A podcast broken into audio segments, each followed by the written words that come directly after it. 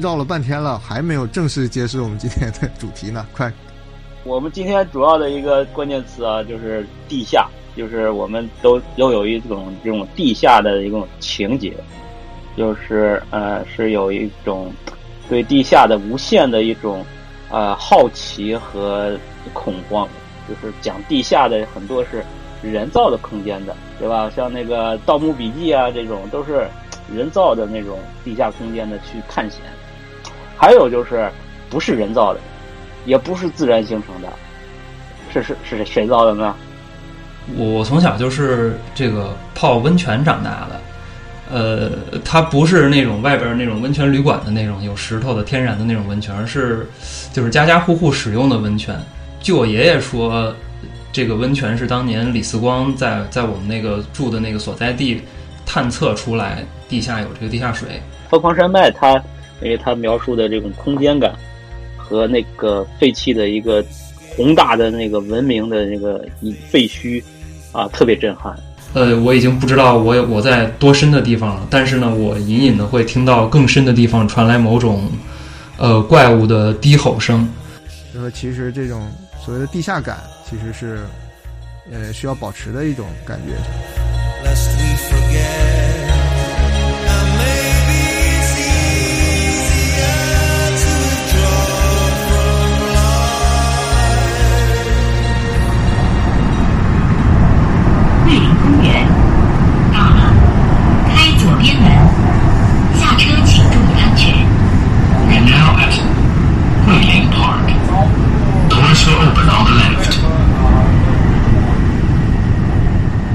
好，我们开始录新的一期《桂林公园》。呃，大家好，我是尹二。呃，这次呢，又是我来客串主持一下本期节目。呃，这一期呢，我们继续请来上次来过的一位朋友李驰。呃，今天跟他哎分享一个完全不一样的一个话题。那你们两位给大家打个招呼。啊，大家好，我是李驰。啊，大家好，我是苍坚。哎，李驰是上次已经是可能两个月前了吧？哎，来讲过他的数码考现学，呃，是非常别开生面的一个话题，很多人特别有兴趣。然后上次我们聊天那个结束以后啊，在这个闲谈的时候，他讲到了他在北京的一个生活场景。对，就上次上次录音完了，我们自己聊嘛，然后李驰呃老师聊到了他的一个这个个人的一个。很感兴趣的经历，然后他为什么聊到这个经历呢？也是因为我们之前聊过一期那个克苏鲁的就比较神秘的一些经历，然后他就聊到他的体验，然后跟我觉得这个话题我们可以扯出来单独讲一下，然后就那么今天嘛，我们就啊让李驰来开始你的这个神秘的人生体验。另外那个茂茂老师他是在我们录音的时候是有突发状况，所以今天又没有及时的到场，我们希望后随后他能赶过来。那怎么样，李驰，你就给我们正式的分享一下。好，开始我的表表演了。好，OK，就是上次录完了，就是已经都结束完了以后，咱们闲聊的时候扯出来这个。像刚才苍天说的，就是你们之前做过克苏鲁的那个节目，我当时听完以后有点儿、有点、有点惊讶，因为其实此前我我不算是一个克苏鲁爱好者或者是怎样，其实我甚至对这个都之前都不怎么了解。我一听完以后，原哦，原来克苏鲁是这么一个东西。它大概就是指一种，其实，呃，我不知道我这个定义够不够严谨。反正就是一个不具有一个特别确切形态的一种很深处的一种恐惧吧。然后我听完以后，我竟然觉得，我我我有过类似的体验或者是经历，虽然它大概是一个梦境，其实差不多是这样的。这个这个跟是我一个。跟我一个童年经历有关系，就是我小时候住的那个是在，就是北京那个北京站呃附近朝朝内南小街儿的一个胡同里面的一个部队的小院儿里面，然后这个院儿呢，我我从小就是这个泡温泉长大的，呃，它不是那种外边那种温泉旅馆的那种有石头的天然的那种温泉，而是就是家家户户使用的温泉，呃，这个。据我爷爷说，这个温泉是当年李四光在在我们那个住的那个所在地探测出来地下有这个地下水，然后最后证实也是有温泉，然后挖挖挖出来以后，这个就是通过这个管道，然后通到每一家，然后每一家就是只要你那个水龙头开到热水那一边一打开，就是热的温泉。它其实温度应该也没有很高，我觉得最高也就能有七八十度，不得了了，应该那那那还不高很烫了，是吗？那很烫了。我没我没概念。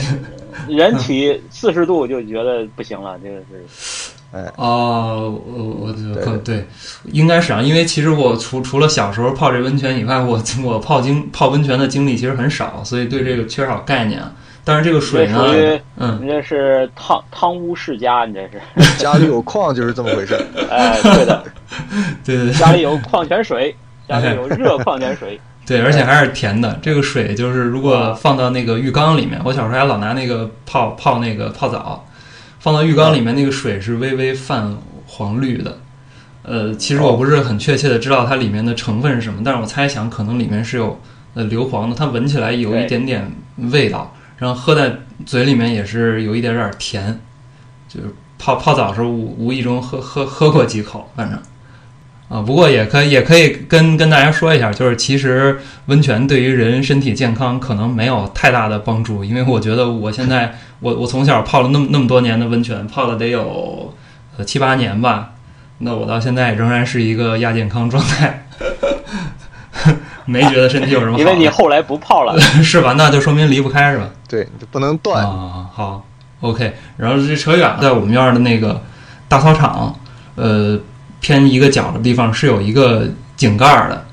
这个这个井盖儿，嗯，你一般人不可能是打开，它不是那种下水的那种圆形的，可以呃抠着一个孔提起来的那种井盖儿，它是呃上锁了的那种方形的，嗯，然后有有两个这个小耳朵的这么一个井盖儿，我印象挺深的，上面盖了一块钢板，然后它都有点锈了。呃哦，其实我以前不太知道是干那个是干什么用的，然后后来就是我玩的时候，我们院儿里面有一个姐姐跟我说，这个是地下水水井的那个井盖儿，然后她当时就其实就是骗我玩儿嘛，她跟我说这个井里面是有是有怪物的。嗯，我当时才也就可可能上学都不见得上学了，就是五六岁的样子吧。那对一个姐姐的话，那就是信以为真了。我以为是真的，然后她她当时还跟我说有一个仪式，类似于一个现在想想就跟一个写点仪式一样，就是他跟我说你就呃跑到这个办公楼的那个台阶上，然后再从边边上的一个这个石头制的这个类似于滑梯的东西滑下来，然后再跑上去，再滑下来。重复若干次，大概是六七次、七八次，然后你再绕着那个井盖儿顺时针跑、逆时针跑几圈儿几圈儿的，然后你再回来再重复一下，爬楼梯、滑滑滑滑梯。我的妈呀！对对对，反正是很累的一件事儿啊。他就跟我说，你就依此这么做，然后呢，你再去听听那个井盖儿里面就会传来这个，你就会把那个怪怪物给召唤出来，你就会能听到它的叫声。我当时我对 涮傻小子，我觉得挺，对对对，我对于这种仪式，我当时是没有什么概念，我就觉得哇，这听起来很很很有吸引力。虽然我也害也害怕，然后但是我就照做了。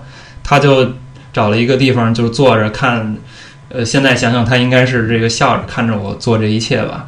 然后我嗯，我呼哧带喘做完以后，我就跑到那儿真的去听。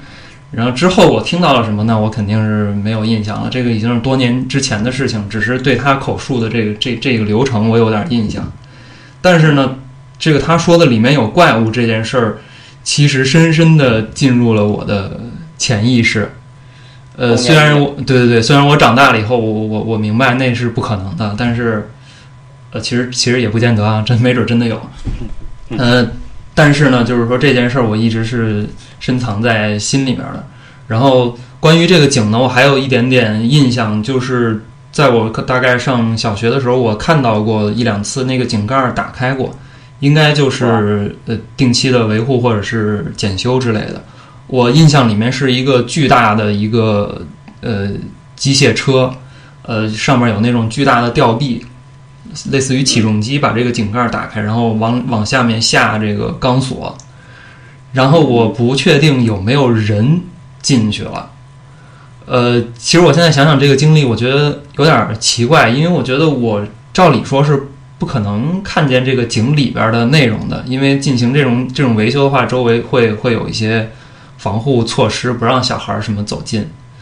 但是我也不清楚我为什么感觉我好像曾经站在这个井边儿往下面看过，因为我记得，呃，那个井里面是橙色的，呃，深不见底，大概，呃，反正完全看不到底，但是呢，里面会有一些橙黄色的灯光。呃，我但是，但是我现在回想，如果说人的记忆是不可靠的，呃，你的一些记忆层是不存在的，或者是从其他呃时间段的一些记忆移植过去的话，那也有可能是我在某些电影，比如说呃那个 Freddy 那个叫什么来着？那个是黑色星期五还是叫什么？那个榆树街那个嗯，叫那叫什么电影来着？我忘了，就是那个可以潜入人梦境中杀人的那个。就是人被他拖拽进梦里面以后，就会进入一个类似于地下的一个空间，就会有那种呃铁网啊什么之类的金属扶手，然后又会有一些热力管道。我觉得有可能是从那儿移植过去的一个视觉经验吧，我猜想。现在分析的话，啊，脑补了。对，有可能，呃但是我确实有这么一个印象吧。然后呢，这个东西进入我潜意识给我造成的后果就是我会。有时候做这样的梦，呃，因为那个井实在是太深了。我爷我听我记得我爷爷说过，那个井有一公里深。呃，小时候我其实对对这个一公里有多远没有什么太大概念。这个梦呢，是是是我经常也不能说经常，就是每过一段时间就会做一个类似的梦，是一是一种呃，所有恐惧的梦好像都会通到那个那个空间去。就是我梦着梦着，我就会发现我在梦里，虽然我没有发觉我在做梦，不是那种清醒梦啊，但是呢，我会意识到，啊天哪，我我我又来这儿了，这是一个我来过的地方。哇塞，呃呃，虽然我没有意识到是我之前的梦里来过的，但是我就觉得这个是一个我来过的地方，那就是一个。无限向下，对对对对对，无限向下延伸的一一一个楼梯，它大概是一个四方形的，就像就像我童年看到那个正方形的井一样。它是一个方形，但是可以往下通，然后越往下就越黑，我就看不到了，以至于我我往下走的时候，呃，我已经不知道我我在多深的地方了，但是呢，我隐隐的会听到更深的地方传来某种呃怪物的低吼声，啊，它不是那种大型猫科动物的那种吼声，呃，而是更为恐怖的，我记不清楚的一个声音。但是呢，每次做这种梦的时候，都是在我呃。真正见到那个怪物之前，我就会吓醒，所以，所以我其实从来没有见过那个怪物，我也不知道那个怪物是什么。就像小时候那个姐姐跟我说，她从来也没描述那个怪物是什么样的，就说有一个东西，所以我会觉得这个这个很像，很像是那种克苏鲁的体验。嗯，就是我知道有一个东西，它可能代表着我所有恐惧，啊，不可不可描述。对对对对对，我也不知道它是什么样子的。对，但是巨恐怖，非常绝望的一种感觉，在梦里面。嗯，你说到这个关于地下的这种楼梯的这种梦境，嗯我也跟你有一样的这种梦境的体验。哦，是吗？是嗯对的。然后就是我也会反复的，嗯，频率还蛮高的，就是尤其在有时候就是比较累的时候，身体比较弱的时候，也会做关于就是梦到在一个不知道多少层的一个地下的一个楼梯哦，那还挺像的。对对，嗯。就是呃，大概的一个记忆可能就是四十层或者三十几层的这样的一个这个地、嗯。地底的一个深度，但是你也永远走不到地表，然后不断的你就要围着楼梯就转圈儿啊，上下呀，嗯，然后就非常的昏暗的那种灯泡啊，或者红砖墙啊，或者是土堆啊，就是那种有点有点没有人的生活痕迹，就反正很废弃的那种、那种那地下的那种那种体验，就感觉就是很压抑。嗯。然后就是这样的梦不在少数，就是会经常的梦到。我也不知道，呃，是像你是有一个关于井的，那我是因为什么原因我不记得了，也可能是我打游戏玩玩一些这种古墓丽影啊，或者是那种暗黑破坏神之类的，可能玩多了的原因吧。反正这也有这样的一个空间的一个原型，就是老是回到这个地方的这种体验。然后有一次的一个梦呢，就更加的精彩。那个梦就是其他的就是平时梦到这样的地下呢，其实内心是一种呃不太舒服的体验，就醒来以后觉得有点痛苦。但是有一次梦的，就非常的呃醒来就觉得很很很惊艳，很爽，很惊艳啊！对的，你梦到你梦到啥了？梦到这次梦的这个楼梯啊，就是地下一楼梯间，又是楼梯啊！我以为你梦到谁了呢？不是，就是是一个，就是一个特殊的叫剪刀梯。我不知道那个呃，尹二应该是知道这个楼梯的这个形式的。就是剪刀梯一般都出现在这个高层里边，那核心筒里。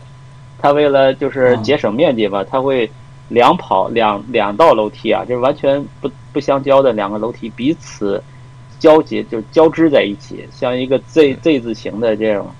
这种螺旋，双螺旋，哎，对对对对，就是双螺旋那个链一样的，就是这个两个楼梯彼此交织在一起。哎，这楼梯是在建筑内部还是贴在外外墙上的那种？内部，内部，一般都是内部的。哦，对对对对，就在那个电梯厅的边上，它就是疏散。哦，那我我知道了，你这你这么一说，就是我我以前住的那个好像就是，对，就是我感觉当时我我觉得那那种那种结构还挺有意思的。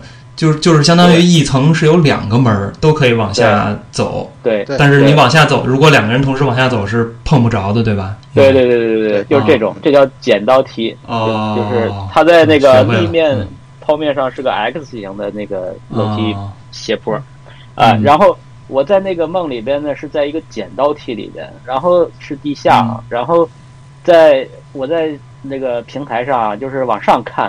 突然啊，就是上面那个门开了，然后进来一排人，然后一排男人，而这排男人呢，就像那个房产中介一样，穿着西装、白领、白白衬衣啊，就非常的那个 suit，就是很制服啊，就那种一排直人嘛，直人，对对对，黑衣人，哎，对对对，然后他们就站一排就往下走，然后我下面的这个就是梦里的你的视线是。飘的啊，一会儿在这个室内，一会儿又跑到这个外边了。就是在下一个画面呢，就是我在外边看下面的那个剪刀梯的另一个剪刀梯上的，呃，下面又出现一排男人，一模一样的，然后也是穿着这种黑黑黑衣人，西装，然后他们往上走，就是他们交错的两排男人，然后一个是下楼，一个是上楼，然后然后就是这经过这样的一个触发呀，这就像一个。像游戏的一个过场动画一样的，然后就是这两排人这么一交错，然后这个楼梯的地理位置可能就发生了一些偏差，以至于他们消失以后啊，他们下完楼就消失了。消失以后，我再爬上去，啊，这次我上到楼顶了，呃，我上到 那不是楼顶，上到楼梯的地表了。上到地表以后，我一出去一看，我发现我我已经到了日本了。对，就是就是我，我是在我是在我们的这个熟悉的这种生活的世界里边啊，就中国的自己的老家里边，或者在上海，也可能是那那个梦，也可能是在上海梦梦的，就是从从这儿下去，下去以后呢，经过这一排人的这样的一个像机关一样的他们的一次这个过场，然后然后我再上去，地表就变成了日本了，而且我还记得很清楚，是在下北泽的一个楼上。一个楼的一个呃，我上来还还还还看到那个下北泽那些小小店啊，就是这么一个。哎，我说这个好玩，这个以后旅游出国就不用坐飞机了，我就往下走，往下走，走完了 哪儿哪儿去弄个机关什么，看个过场，然后哎，我上来就到了我要去的地方。哎，这个是一个让我醒来以后非常的呃充满着新奇体验的一个梦。啊，可以可以。有点意思啊！就说到日本啊，我就连上我的经历了，嗯，应该是在一六年五月份前后吧。嗯，我当时正在日本那个旅游呢，具体在哪儿我忘记了，可能是高野山还是哪儿那住着，然后就比较闲，睡得也比较充足，就做那种比较深的梦。哎，一旦比较深的梦的时候，就五花八门，各种光怪陆离嘛。然后我就会把它场景都画下来。起来的时候，你这一说，我就想起来了，当时我画过一个场景。画的是什么呢？就很像你刚才形容的这个巨大的剪刀梯，但是呢，它不是一个梯子，也不是一个楼梯间，它是一个建筑。我当时以为是个通天塔，就是两个楼梯那种折着围着它往上跑。嗯，哎，就梦里就有个巨大的这么一个构筑物，嗯，就是不是往下走，也不是往地下走，啊，就是你这么一说，哎，好像似乎这种场景、这种空间、这种幻境啊，是每个人似乎都经历过的，对吧？就是哎呃，有一种类似于一种母题一样的一个，永远会一直存在，而而且、嗯、这么一说啊，你说古代没有发明楼梯跟剪刀梯的时候，那古代人有没有梦到过呢？呃，对，因为因为我我是道听途说，说什么弗洛伊德就是梦的解析啊，经常会说到楼梯啊、烟囱啊这种，啊，有一种符号化的一种啊象征啊对什么的。它比较生理的那种象征。哎，我们体会，到的绝对不是这个层面的感受。对哎，对对对，行，那其实绕了半天了，还没有正式揭示我们今天的主题啊，呢。我们今天不是说楼梯啊，对，给个关键词，苍老师给破个哎破个题，正式破个题。今天我们今？天主要的一个关键词啊，就是地下，就是我们都都有一种这种地下的一种情节，就是呃是有一种对地下的无限的一种呃好奇和恐慌，对吧？就是就是人类总总归有这样的一种一种倾向。那哪些方面呢？这个聊地下，对，就是地下呢，啊、我我大概归了归类啊，就是说关于地下这个题材啊，就是我这里还有一个这个英文，这次我们这个主题英文啊，就叫地下，就是有一个英文的这个词缀啊，就叫 sub，对吧？嗯，sub subway，对吧？哎，说这个说这个 sub 这个，然后我们今天讲聊的这个话题呢，就是跟地下有关的这种文化现象啊、文化的这种作品啊，和我们现实世界的关于地下的一些奇观也好，我们就统统称就叫 cyberpunk，就是呼应这个 cyberpunk，哦是哦啊、对对对。s u b cyberpunk，哦，那啊我的四级词汇只知道什么 underground，啊，不是，说到 sub，我再多加加个这个这个梗啊，就是，呃，在高中的时候吧，呃，就是都要给自己起英文名字，呃，我当时喜欢听一个乐队叫那个叫什么呃什么什么班班班 she 什么什么班 she 啊，就是四 AD 的一个独立厂牌的一个乐队啊、呃就是那个地下女妖，它叫什么什么班 she 啊，就是我突然想到一个词叫 sub 班 she，班 she 是一个女妖的一个一个词，就是地下女妖的一个这个名字啊，那个乐队名不叫 Sub Banshee 啊，但我自己编了个词叫 Sub Banshee，然后呢，我给还给这个词起了个中文名字，你猜叫什么？叫什么？就是我喜欢玩音译，像咱们桂林公园，我是 Green Park，对吧？嗯嗯然后我给我自己那个英文名字 Sub Banshee 的中文名字叫下半身。嗯，你在女妖下边，你还能干什么？你不就是下半身吗？对对对，就就比较这个呃呃赶紧回回比较下流了啊，回归严肃的这个啊，严肃话题啊，就今天我们这个讲地下哎 Sub Punk 嗯 Sub Punk，我们都讲哪些呢？我讲一前面前面我们讲了一些关于地下的梦，是吧？这个梦其实就是有一些这种文化的这种作品，嗯，然后还有就是地下传说，像开头呃李迟讲的那个井，对吧？这个嗯。井就有很多都市传说也跟这有关系，对对对，然后呢，对，还有就是一些电影啊，这个就是讲地下的很多是人造的空间的，对吧？像那个《盗墓笔记》啊，这种都是人造的那种地下空间的去探险嗯。啊，为了某个目的去地下旅游去的嗯啊，这样的题材的有很多作品，对对吧？那么还有一种就是这呃。不是人造的，就是自然的那种地下，《地心游记》是属于自然的那种地下啊。还有就是不是人造的，也不是自然形成的，是是是谁造的呢？是是一些其他的文明克总，啊，就是说之前我们这个克总是吧？哎这个一些远古的这个古老者啊，或者是一些啊，就这类似这个题材也有很多这样的作品。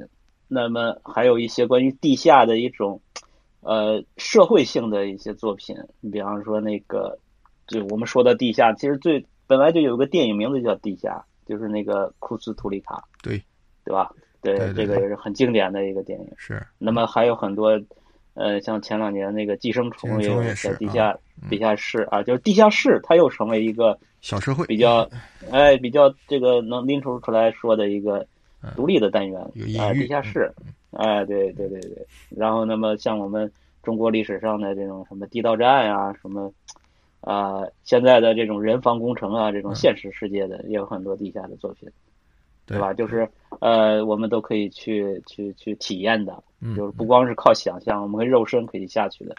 啊、这里也有很多呃值得一提的，就大概我们就分了这么几种嗯啊、类别，是我们摘出来跟大家分享一下。千头万绪，怎么怎么聊起呢？怎么聊起呢？我我在说他那个李迟刚才说到他小时候的那关于地下的一种童年阴影，其实我也有，嗯我我跟他那有点像，就是我小时候也是在这个我我爸的厂子里，就是那个工厂啊、经常会去探险，因为厂子很大嘛，对于一个小孩来说，就是充满了未知的这种领域，然后就去找一些。我就有一次呢，我印象很深，就走到了一个比较偏僻的角落，那个地方啊，就是非常的潮，就是有很多密林一样的，就是大的树啊，就很很阴森。然后呢，堆了很多的那种木材，然后就突然看到一只猫，而且这只猫呢是我从来没见过的一种品种，啊，就是身上是有那个黑斑的，就有点像豹子的那个那个纹路，是吧啊，就对，就是我从来没见过那样的猫，是不是有点像墨西哥那个什么猫啊，亡灵猫啊？啊，对对对对，就有点像，但是我们中国这种北方城市也不可能有那种那种猫吧？带你去干嘛？我不知道，对，他就他就钻到那个那个堆木木头堆里面，我就对那个猫很好奇，我就去追它，然后就我就从那个木头堆就是那个缝就钻进去，进到了里边那个一个空地上，就是这个地方基本上就跟外界完全是被个封死了。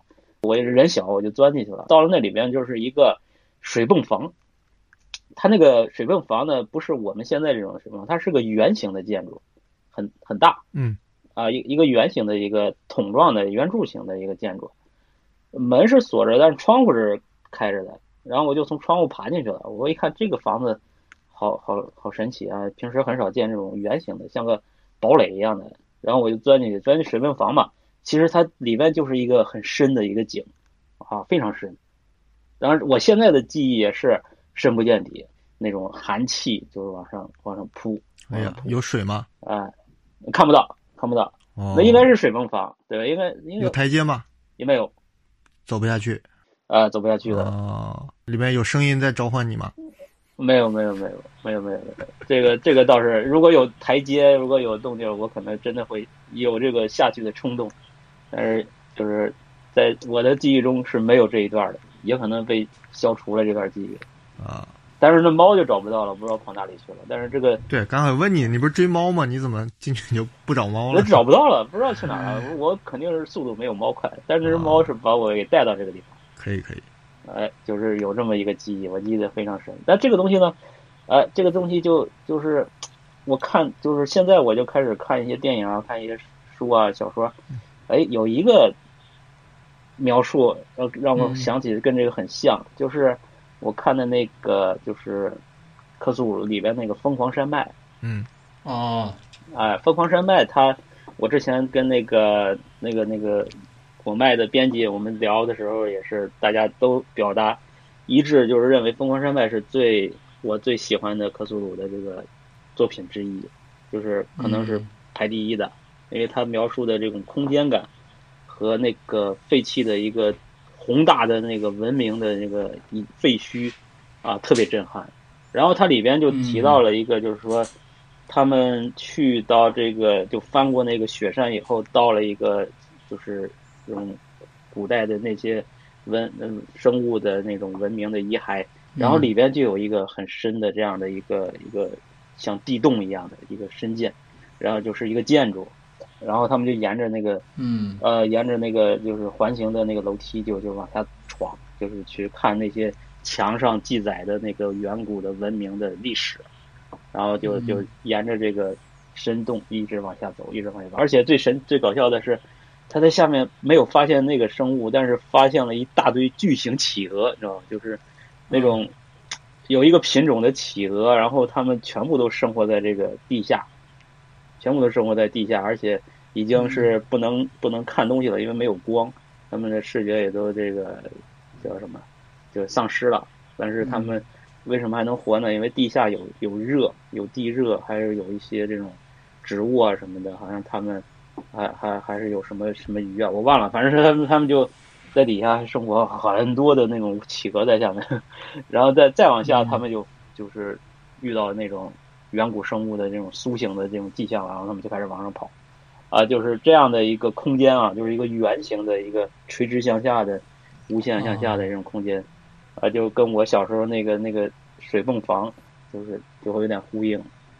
嗯，那我也补充个真实经历，哎，好，虽然跟地下有关啊，跟你们感受嗯不一样。呃，我这感受从哪儿能聊起呢？就是《鬼吹灯》啊，《鬼吹灯》我当时是本科的时候一听，就是因为是听听听播讲的那种嘛，就朗读那种。哎，一开始这个设定就是“鬼吹灯”这三个字，就把我给、就把我给吸引了。因为你们嗯知道“鬼吹灯”啥意思吧？就是盗墓嘛，因为因为墓里对边缺氧嘛，所以就是对对对，嗯呃，科学点儿讲，就是摆几个灯，如果有灯灭了，说明这里缺氧，或者是有有蜡烛不好蜡烛不好的气体啊，这个蜡烛，咱们就赶紧出去，是吧？就要在东南角，东南角。没有，他他是讲是生门在这个哎东南。啊对我为什么听到这个概念的时候，我突然就一激灵呢？就是我差点就就几乎见到你们，就是真是就是万幸我才能活到现在。啊，你盗墓去了？哎，为什么这么说呢？墓我是没盗，但是有一个东西我一提你们知道，就是我们老家东北啊，那时候没有冰箱，也没有什么暖暖地窖库，哎，有个东西叫地窖，冰窖是吧？哎，不是冰窖，是地窖。冰窖是是北京是这种不是不不太结冰的地方存冰的那种叫冰窖，我们叫地窖啊。地窖是干嘛就？是藏大白菜的。对对，地窖呢，就是在北方一点，就是有冰冻线的这种地区啊。所谓的冰冻线呢，嗯就是越往北，这个冻土越深。比如到我们那儿就会冻到一米深左右，就是一米深以上的地下水是结冰的。哎嗯，这个土层是不能存储东西的，因为我们那时候南方的蔬菜啊什么运不过去，所以在秋天呢嗯就要囤很多白菜啊、土豆啊这种这种能能放比较久的蔬菜。哎，对，葱啊什么的，看一看有能买到啥吧。哎，嗯。然后我们家就是有习惯，就是你这个每家啊房子里就要挖个地窖。这个地窖呢，嗯。你首先深度上你就要挖到那个冻土层以下，嗯，哎，这样它嗯。下面才是暖的。因为刚才不提到地热啊哦。什么的，其实这个冻土层以下那个土啊，它可以越深嗯。其实就越暖，就可以让这个嗯蔬菜啊什么东西就多存个把月吧，或者是甚至两个月都有可能你。再你再再挖就挖出温泉了。哎呀，那个对，你也去你也去我家那儿考察过，有温泉吗？我没见过温泉啊。对我们家这个地窖，一般我们是挖在这个厨房，厨房里边。哦哎，它怎么挖呢？它在地上，它不能开口很大，因为很大的话呢，嗯地表的那种，我们那时候也没有地热嘛，那地表那种寒气嗯就传下去了。嗯哎，所以就是一般是有个很小的口，多大呢？我现在想想啊，我那个时候十几岁，我两个手一撑，很轻松能撑起来，所以估计也就是五十公分见方一个小洞，哦，哎，就挖这么个口，然后底下可以放到很大，特别大的可能有两米乘两米那么大，底下哇，就那个截面，然后深呢一般也、也太深的我没去过，我去过的我听说的有那种特别大的，就那种。嗯。比如菜市场的那种人存存粮嗯。存存白菜的地方，它可以挖到几米、三四米大那么大，嗯。它有梯子上下的那种专业的了。但是我们家里的一般就是两米深吧，我估计不会更深了。哎嗯。然后就挖到冻土层以下一米嘛，所以你下面相当于那一米那个深度是可以存东西的，就大概是这么一个构造。然后说到我个人，那那它的哎。它的它的那个墙壁地下它没有墙壁，是怎么它就是靠土，靠土本身，哦也不砌墙，哦。也没有什么结构层，对，它就是我我们那边也是，对，一年一挖，反正每年要修一修。上边我估计缩小这一层啊，要加点什么木板啊什么的挡一挡，不然它不是塌了嘛，对吧？上面还要走人嘞。嗯平时就用木头盖起来那个盖子。我我家比较特殊，因为我家那个厨房很小，没地方挖这个东西。哎，我们挖在哪儿呢？这个就你们从来没听说过，挖在我家的床下边。啊，密室，对，我这个非常神奇，就是我爸也是能，嗯就是特别手巧，他做了一个嗯。床板能掀起来一块，然后通过这个掀起的床板呢，就打开地窖的那个木板，然后再下到下面去。哇，这是真是地道战，对，对你们嗯对。你们你们不是那个火炕吗？不是，呃，那时候我家已经不用火炕了，就是一个哦。床团，哎，所以才存在这个两层构造。嗯。然后呢，这个你想每天要去拿下面拿菜上来的，嗯，对？吧？嗯然后这个工作就落在了当时的我的身上。我每天的任务就是我妈哎去给我拿三个土豆、一颗白菜什么的，两根葱，呃，我就要下去嗯把这个东西传上来。哎，嗯当时我干嘛呀？就是床垫掀起来，然后那第一层板打开，第二层板打点个蜡烛，哎，我当时就从来没有意识到这个问题，就也没点个蜡烛，嗯也没弄个鸟放下去，反正就是我就直接打开门就跳下去了。嗯然后跟你们说说感受啊，我就、啊，你想那个那个底下我们存储最多的东西，就是你这白菜可能吃一个月就没了嘛，存储最多的东西就是土豆。嗯。哎，嗯。土豆呢，存久了，就到快开春的时候啊，它甚至里边都发芽了，哦。就长得非常长的那种芽子，就一种哦对，嗯呃，不能说是铁，就是有点香甜的那种气味就挥发出来。嗯然后周围有一种哦毛茸茸的，有时候光线好呢，你就能看见那些不知道是菌类啊还是什么灰尘，反正就是漂浮在周围。就是它，因为我家是没有嗯梯子的嘛，我是要跳下去的。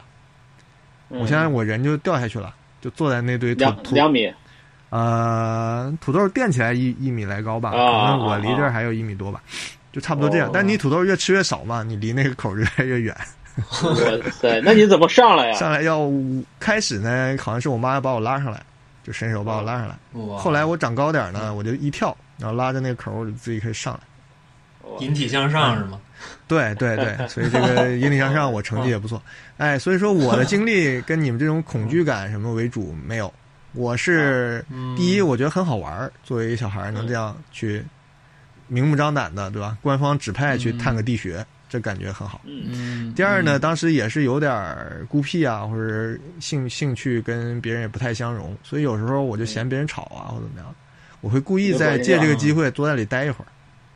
哇，哎，就坐冥在哎，想空间，就坐在这儿，哎，周围是这种漂浮的这个马铃薯什么菌的气味儿，哎，上面一个 发着光的洞，我就坐在这儿会哦会稍微多坐一会儿，反正那边不着急，我就有时候呢，我就把东西扔上去，然 后我就磨蹭一会儿再上去。我说这是我对地下空间的一个呃不太一样的体验。乐园，嗯，对，对对对，嗯所以这个也是跟啊《鬼吹灯》哦隔空有一个对话。后来我也就很哦很追这套东西。但是后来我就发现《鬼吹灯》也好啊，或者是后来《盗墓笔记》也好啊，还是挺大程度也借鉴了你们刚才提的克苏鲁的这种地下空间的这种这种这种架构啊。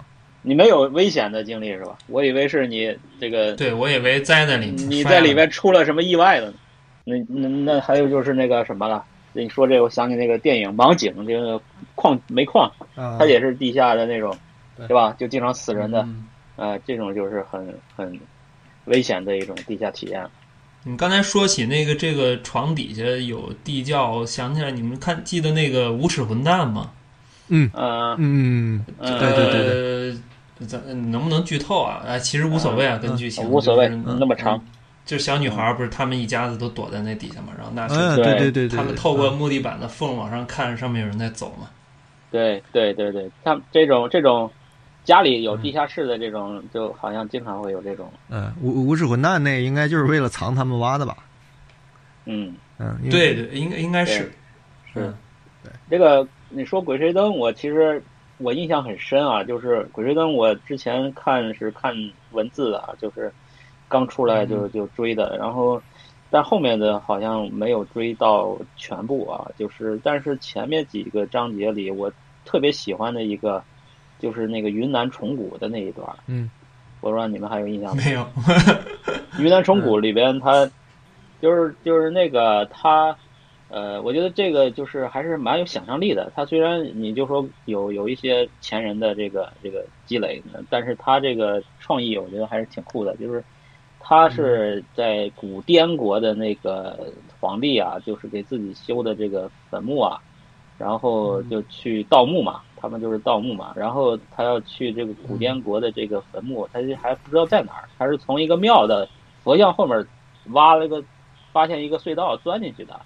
结果他钻进去的地方呢，其实啊，就是他为什么要往下钻呢？因为他如果地面上走过去到那个位置呢，其实是一片那个原始森林，然后那原始森林呢，终年都是积迷雾萦绕，就是阴魂不散，一直有那个雾气。然后进去的人呢，就是非死即疯，就是这个雾有毒气，所以说地面是不能走啊。他们就选择了，就是说找其他的可能，就是最后找了一个庙，庙从那个佛像的后面那个地洞钻进去，然后钻到一个什么地方呢？钻到了一个地下的一个很大的一个溶洞里去了。就是这个森林下面其实有一个地下的一个大空间的，就是一个溶洞。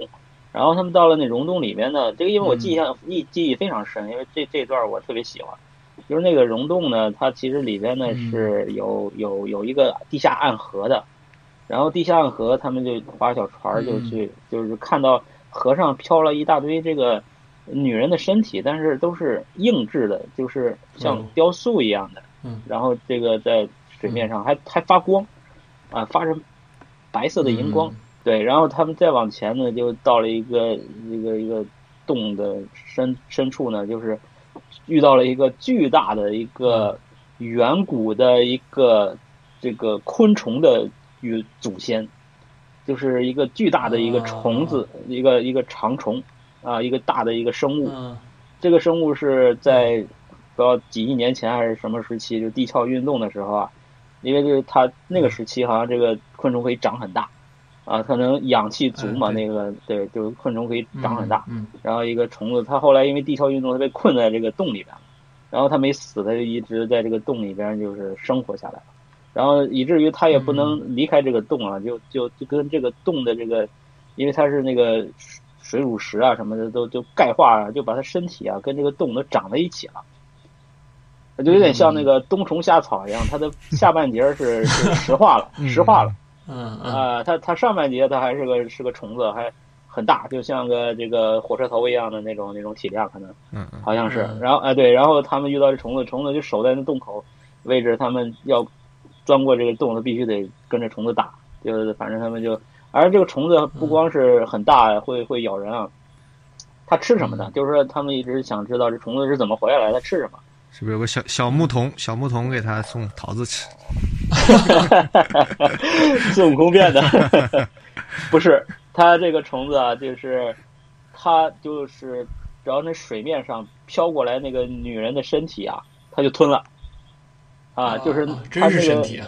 对这个女人的身体呢，其实呃真的是人变的。人参果。哎，对，他就吞了。吞了以后呢？对他吞了以后啊，他就他就那个咀嚼一下，那嘬吧嘬吧嘬吧，尝尝味儿，然后就吐出来了，知道吧？他就吐出来了，吐出来的那个女人的身体，它就不发光了，就暗淡无色了。然后这个虫子呢，吃了这个东西以后呢，它就开始冒一种红烟，就身上那个体表啊，就是那个孔洞啊，就开始冒一种红烟。哎，这个红烟呢，就就就是蔓延到这个。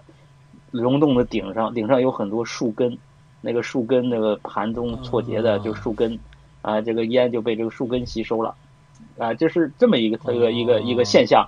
后来呢，他们就是用炸药把那个虫子给炸晕了，炸晕了以后，他们就逃出去了，逃出去到了那个一个巨大的山涧里边，然后在在后面就去找那个墓穴去了。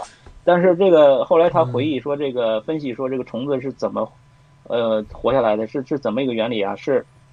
首先说这个女人的身体，这个女人的身体呢，其实是真的是人体，只是她是什么人呢？是远古的这个古滇国，他那种奴隶社会，他们把别的部族的这个奴隶抓来，然后男的就杀掉，然后女的她是用一种呃很就是那种你像西南那边那种那种古树都很邪门的，对不对？嗯，哎，他把这个就是用那女让这个。女性就是有一种诅咒一样，就很痛苦的死法，让他们去把他们的生命剥夺掉，剥夺掉，但是他们的身体保留完完好，保留完好，然后保留完好以后，就在他们身体表面呢，就是给他敷上一种一种微生物，类似于一种菌类，嗯，这种菌类呢，然后它就可以那个就是慢慢的就是像地衣一样，就在这个体表啊就硬化了、钙化了，这个身体就变成硬的了，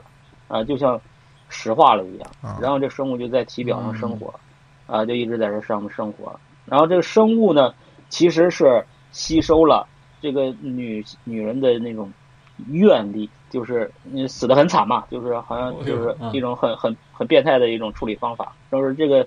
他这个人的灵魂的那种怨气，就是寄附在这个微生物身上，然后这微生物呢，其实这个虫子就是以这个微生物为食的，嗯，就是以这个微生物为食的。它它它是远古的虫子，它不会吃什么呃真的肉啊，什么草啊，它其实不吃，它就吃微生物，就像就像鲸鱼，它就吃那个小小小鱼小鱼一样的，这个它就吃这个微生物。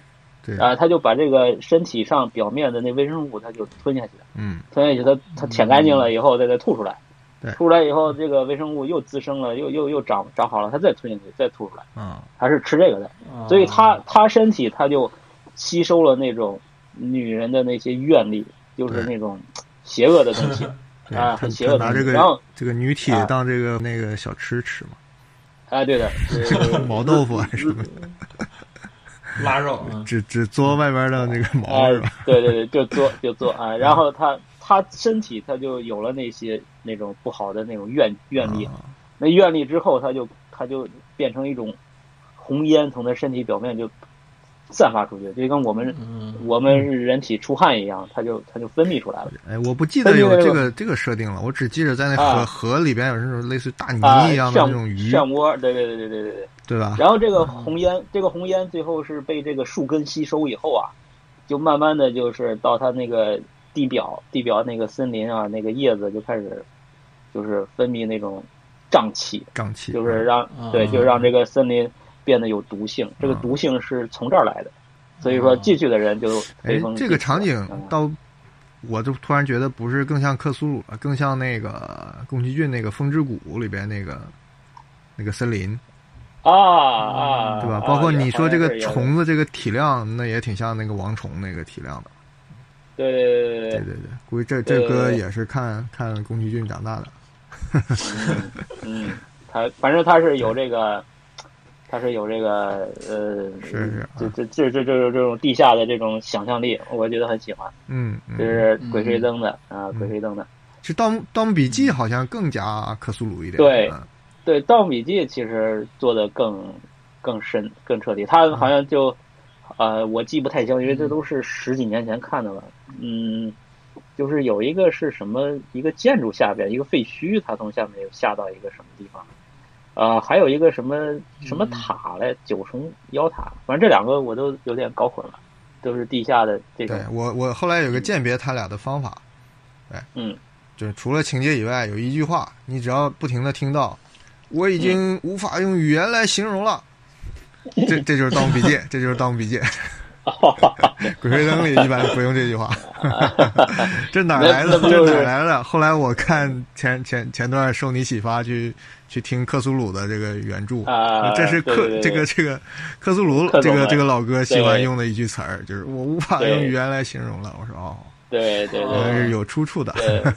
哎，对对，你说到呃，就是继续吧，就说到这个。呃，地下的这种洞穴呀，这种这种自然地貌的，那么就是想到一个那个叫什么？那个日本的一个恐怖片吧，也不算恐怖片，有点猎奇像的吧。这个叫西人，西人，不知道你们看过没有？西人哪个吸？吸就是稀稀奇古怪的稀。哎，没听过，没看过，没听过。啊，没听过。你有什么小电影没给我们分享过？快说说。哎，这个这个片子是是那个叫什么？我就知道下水道什么人鱼。啊，不是不是不是，呃，清水纯导演的。清水虫。哦。啊，清清水虫，对。那是恐怖片了。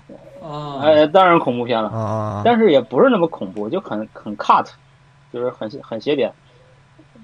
呃，主演是总本进也。哎，这个名字好熟啊！呃，导演一个也是拍那个什么那个铁男什么的啊，啊，对对对，哎，对对对，啊，然后然后他是这主演，啊，然后这个这个，但是他不重要，我觉得就是这个这个电影讲了一个，其实就是他是个摄影师，他就喜欢那个嗯。恐惧的人类，他就喜欢拍那种恐惧的人类，然后他还不光拍摄影，他还录像，他他还这个就是嗯嗯呃呃拍一些视频啊，就是恐惧的那种效果。啊，然后他有一次拍了一个这个一个男的在地铁就自自戳双眼，就是因为太害怕了，吓得就是因为看到了太恐怖的景象，以至于不能再用眼睛生存了，就是不能再相信眼睛了，所以就自戳双眼嗯，就把自己给戳瞎了。然后他被他及时拍到，他说这个人到底看到了什么呢？嗯，这么以至于做出这么这个有勇气的事情，对吧？这个有点像子龙一样的，对吧？嗯对，就是把自己就戳瞎了。然后，然后他就好奇，他就好奇，他就说，嗯，既然是在地铁发生的，那么肯定地铁下面有东西。然后他就在地铁那个隧道里边，哎，就找找，最后找到了一个这个好像是梯子还是什么的地道啊，管道，对，就是一个检修管一样。嗯他就下，啊，一直下下下下，啊，下到一个就是地下的一个类似于史前文明的这样的一个遗遗址。呃，你你想象那画面啊，就是底下有很多的这种遗迹、废墟，这么一个大空间嗯啊，然后什么都没有，就是都是废弃的。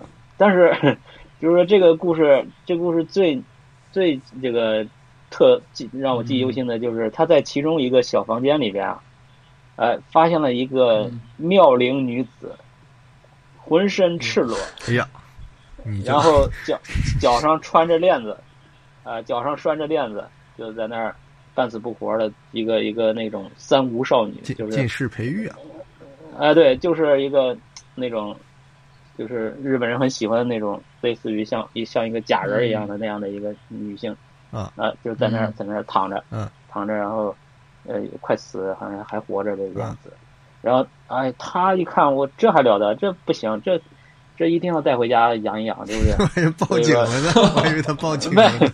报警，他肯定对他肯定觉得哇，这个七星种，这个这个女子不简单，嗯啊，一定一定要这个自己享享用，对吧？这就他就把她给带回家了。这个女的是不是双瞳？嗯，不是，那个这个倒没有那么邪点啊，没有那么那那个，她这个女的呢，她其实不是属于人类的，她是一个那种远古那种文明的一个可能遗留下来的一个遗孤吧，反正就是好像也不死不活的，可能活了几千年、上万年，可能都都是他。啊，对，就是他一一直一块硬盘。在地下。啊，对，就是一个假死状态。嗯。然后他带回来以后呢，他就观察他，他是一个摄影师嘛，嗯，他就就开始拍，就是就是就像直播一样，天天监视那个出去上班、出去什么的也要看他在干嘛，啊、就是二十四小时这种拍摄，然后就看这女的也不怎么动，呃，然后就嗯。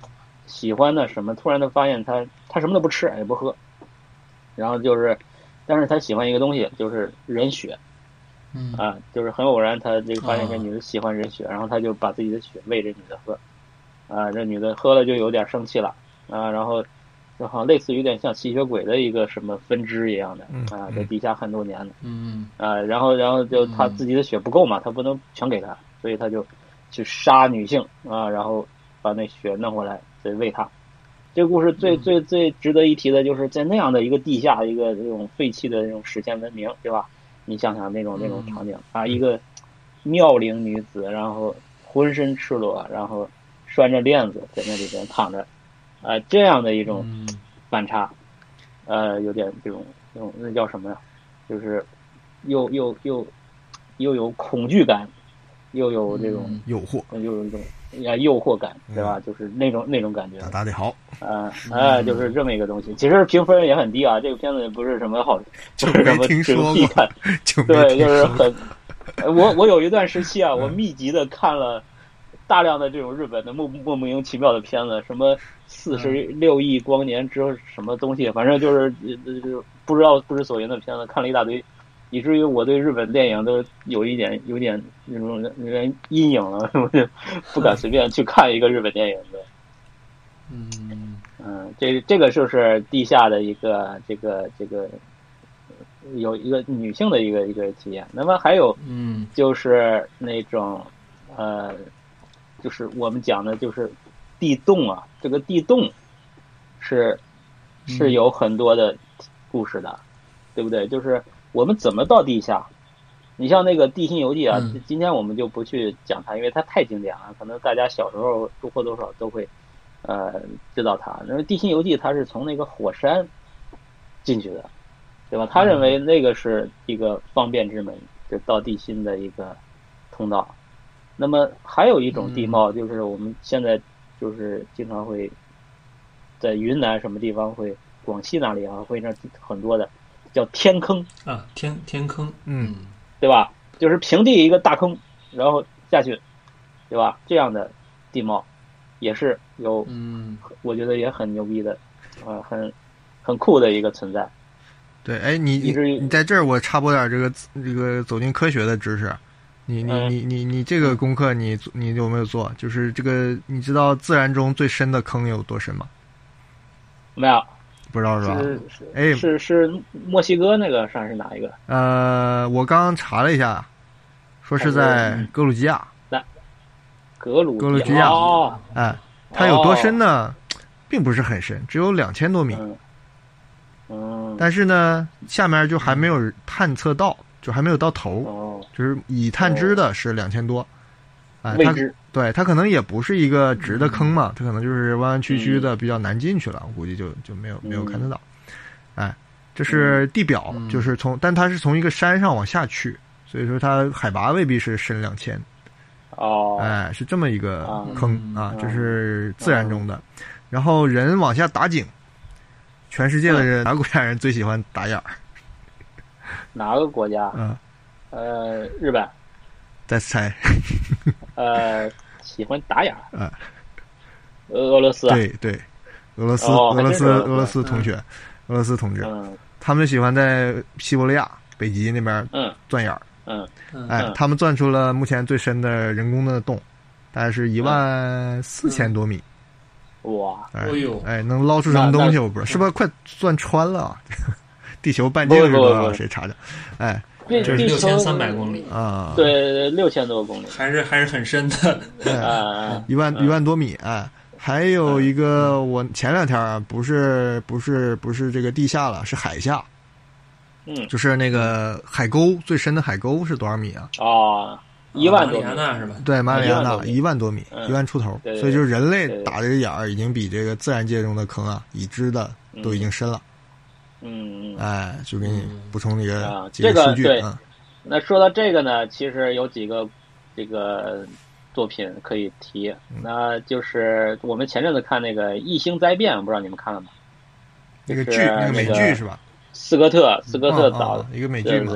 策划的一个美剧对啊对，它里边讲那个星球呢，其实地表也是有很多这种深坑的，而且也是深不见底。嗯深不见底。然后它嗯其中有一集啊，他那个那个那个就开着飞船，就一个小小型的一个小飞机，就就就就钻进去了。钻进去，他就是其实是想那个同归于尽，跟一个怪物同归于尽的。然后他钻钻进去，进到里边，进进到熔岩层以后啊，他给钻透了。就进那个飞船很牛逼啊，就是不怕熔岩的这个岩浆的这个烤，还还没事儿，然后直接钻到这个地核里边了。然后地核嗯。是一个一个火球啊，火球，然后周边呢又是空的，空心儿的，然后就是它那个画面也是很，呃，这个做的很壮观啊，就是一个很小的一个飞船，然后进到那个火球里边，然后从这边进去又从那边出来，然后最搞笑的是那边还有一个洞，它整个 就是就是穿球一样，它从这个地表穿进去，穿到地核，穿到那个火球。然后穿透以后，又从那边的洞又给穿出去了，又回到那边的地表去了。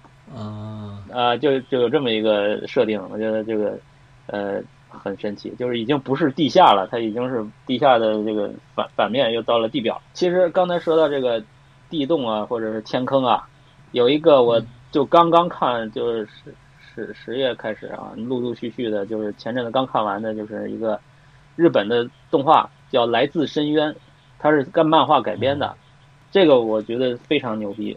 然后这个《来自深渊》讲的是一个什么故事啊？就是在这个嗯它设定就是一个类似于中世纪的一个时代的文明啊，然后有一个就岛啊还是什么地方，就发现了一个大坑，就超级大，嗯它直径好像是五公里这么一个坑，啊，就在这个嗯这个这个地方，海洋周边都是海，然后就是这边有一个一圈环形山，环形山里边就是一个大坑，然后这个坑啊，深不见底，就是从来没有人知道这底在哪里啊。它这个底叫啊、叫奈落之之地啊，就是最底层的那个地方，定义就叫奈落之地，就是你嗯奈何都到都落不下去的一个，嗯嗯嗯嗯对，奈何之底啊，就是这么一个意思啊。然后这个坑他们就给起的名字叫阿比斯，阿比斯之坑啊，一个之穴，就这么一个大的洞穴。然后这个东西存在以后啊，这人类就开始了，就是呃驱使着无数的这种冒险家、这种探索精神的这种向往的人，就是来到这里开始去嗯下去。然后他们都有一个名号叫探窟家，啊，这个是嗯他们的呃一个名字。然后这个因为来的人特别多啊，因为这个地方太太神奇了，所以他们就在这里呢，就建了一个城邦啊，就是围着这个洞啊一圈儿，就造了一个城市。嗯啊，整个这个城市就有点像我们那个洋洋山港那边那个滴水湖一样，就是围着一个大深坑造了一个城市。这个故事展开，这个背景是这样，然后就开始就是想有一个小女孩儿，她遇到了一个机器人的小男孩儿，他们两个就约好了，就下去去探险。所以这个设定非常的子贡像，就是他们两个下去这个洞啊，它是有很多的层级的，它好像有个六层，也不是，就是五层六层啊，应该是有起码有六层，就是每一层大概有一千米的这样的深度，它有一些特殊的地貌，就很奇观。呃，开始呢还是个大坑，就往下往下慢慢下，对吧？有很多植物长在这个峭壁，有很多奇怪的生物。然后有一个地方呢，就像一个一个收口一样，然后是长满了树，啊，就是一个森林。嗯这个森林，你从那个最中间那个口钻下去以后呢，发现下面还是森林，但是这些森林呢是镜像的，就是完全就是反向的了，嗯明白吧？就是上面是长着树嗯。啊，它下面也是长着树，然后很多的树在向下垂直的长，然后在这个地方呢是一个关卡，就是有一个人类常年在这里就是看守，呃，防止地下的一些这种这种这种这种灾难性的生物上来。然后他们呃还有一个就是有很多的大蘑菇啊，有很多那种巨大的蘑菇。蘑菇都出来了。啊，这个就跟那个《地心游记》是有的啊啊，就巨大的植物啊，巨大的植物，还有啊就是还有一个城市有一些这种呃像一个托盘儿一样的，就就像那个梯田，你知道吧？就是一层一层那种托盘儿。啊，就是也是一种植物，然后它这个表面托盘上盛满了水，啊，就像温泉一样，是热水，啊，就是一一一个跌落的状态，就像那个结婚我们喝酒那个摞成个山一样的，倒那个香槟一样的，就那种那种效果，有很多奇观的这种这种地貌，嗯。这里边就是他们两个历险就发生了很多故事，啊，就是这个这个的具体我就不是特别想剧透，因为最新的它的剧场版非常好看，我是给它是五星的一个评价的，就是它在第五层发生了一个呃悲剧吧，就是一个很特殊的故事，然后在它里边还遇到了一个他们叫这个生骸的一种生物，这个生骸是什么呢？就是它这个其实只有剧透也无所谓，就是这个地洞啊，不是说你随便下去，然后说你不行了，你就呃觉得这个不适合人类这个生活，或者你害怕了，你就上来就就回来了，就能回来的。就是它是一个有去无回的一个深渊，只要你想往回走，你就会嗯就是变异，就是你会变成一种就是不是人形的东西了，就是那种，嗯但是你还活着，就是变成那种很很惨的那种那种生物了，是是变成一滩烂泥那种。有点湮灭的感觉嘛？哎，对的，就是你整个人就变异了，啊，对，你就变异了，你就变成了一种一滩烂泥，但是你还活着，你的灵魂还在。啊你的肉体已经没有没有行动能力，就变成一个呃残疾残废，就是一个就很惨的一种状态。所以说这个嗯设定就非常的深刻，然后它里边就有一个他的很好的一个伙伴，然后就是反正就就就发生了这样的事情。当然还有一个是第三个主角，就是他们在里面遇到了一个没有变异的，那就是变异了，没有变成很惨的一个存在，就变成了 一个很可爱的存在，是一个像一个兔子一样的，有两个大耳朵，整个就是一个萌萌的一个造型，跟着他他们一起去向下探险。啊，就是这样的一个故事。就到后面呢，它的设定就变得非常的庞大和精妙啊，然后有很深的一种象征性。这个呃，有对人对自由的这种好奇的探险精神的一种呃一种展开，又又有人对自身的那种存在的一种拷问。表面上看是一个非常可爱的那种那种低六低龄的那种动画片的形象，但是它的内核是一个。呃，超虐虐心的，超超级这个发人深思的这样的一个上升到哲学深度的一个故事，所以说这个是我觉得非常棒的一个叫《来自深渊》啊，非常好看。嗯，哎，我看茂哥过来了，赶紧加入。两次都是迟到，呃，都是迟到，怎么着？罚你罚你罚你讲三个故事，逢礼必吃。必吃，我这风水 风水有问题，我。嗯，我们这个喝酒来晚的都要罚酒三杯，你来晚了，罚你讲三个故事。我我已经在喝了，我已经在喝了。嗯，是啊，你你你探过地穴没？我们刚才都讲了各自的探地穴的经历。对你的经历，我只探过防空洞，我没有探过地穴。防空洞就是地穴。哦，那次我好像讲防空洞就是人人造的，对不对？嗯，我以前是不是讲过这个？我我我之前有一次特别哎，对呀，神奇的，我也我也记得你讲过神奇的。你你是在哪一期哪一期的时候讲过？我忘了，反正是有一次我讲过。你你你就在这讲吧，我再再讲一个复述，再再讲一个。添油加醋，添油加醋，再创作一次。反正反正没什么人听，肯定估计前面人听的更少。不会有人记起我讲过这个事儿了。对的，对的，对的，对的。好，我就再讲一遍。再讲一遍。那是在那个，就是上高中的时候，上高中的时候，然后我们不是就是当时要画画嘛，就是上那个暑期的那个补习班儿，补习班儿。然后那个补习班呢是在我们那儿那个千佛山啊，千佛山，呃，我们那儿有个学校叫山东工艺美术学院嘛。嗯。他就在那个千佛山脚下，然后。我暑假的时候，我就跟我两个同学一起一起去那个那个地方去去上那个补习班去。然后他那个就是在去那个补习班路上，他学校也很小，就在那个山脚下。然后每天每天差不多早上我们就去去以后，然后就待到下午三四点钟，我们就其实没什么事儿就就在画画嘛。嗯。也很无聊。然后我们中午就就出去吃饭去。每天就吃饭回来的时候啊。因为夏天嘛，现在暑假里边特别热，然后经过一个，就经过某个地方说，你们可能都有经验，就是，比如说那个刚在新建的楼，或者说是那种有一些房，你就经过旁边时候，你会觉得特别凉快，对吧？就是那个新的啊，在建的楼什么的，它地下对地气嘛，它地气往上，对。温度不一样，嗯，对，车库也会有。然后我在那儿经过，每次经过的时候，我们就觉得特别特别。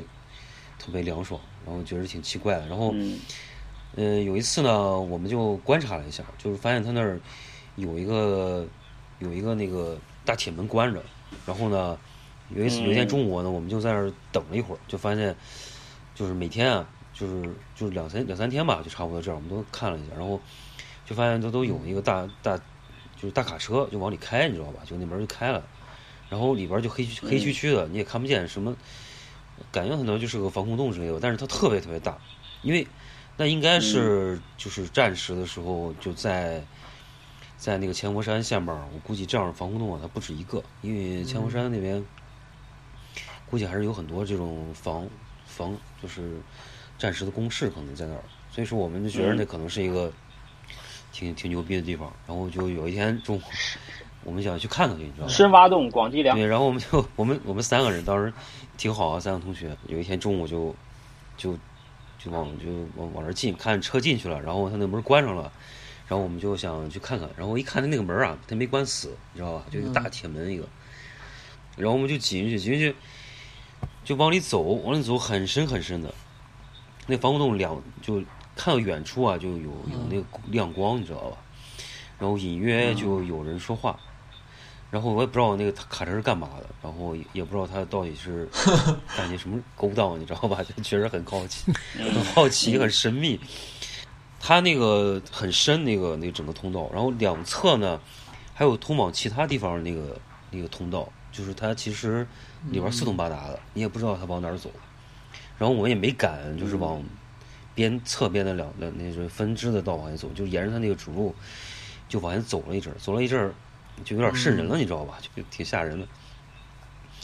后来我们走了一阵儿，就说算了吧，我们还是还是出去吧。然后三个人就灰溜溜就跑出去了。就后来我我猜想啊，那个地方它应该是放水果的地方啊，就可能是卖香蕉的，哎，卖香蕉催熟的，可能是这么个地方。嗯，估计差不多，可能就是这个用处。对，这次印象比较深。嗯。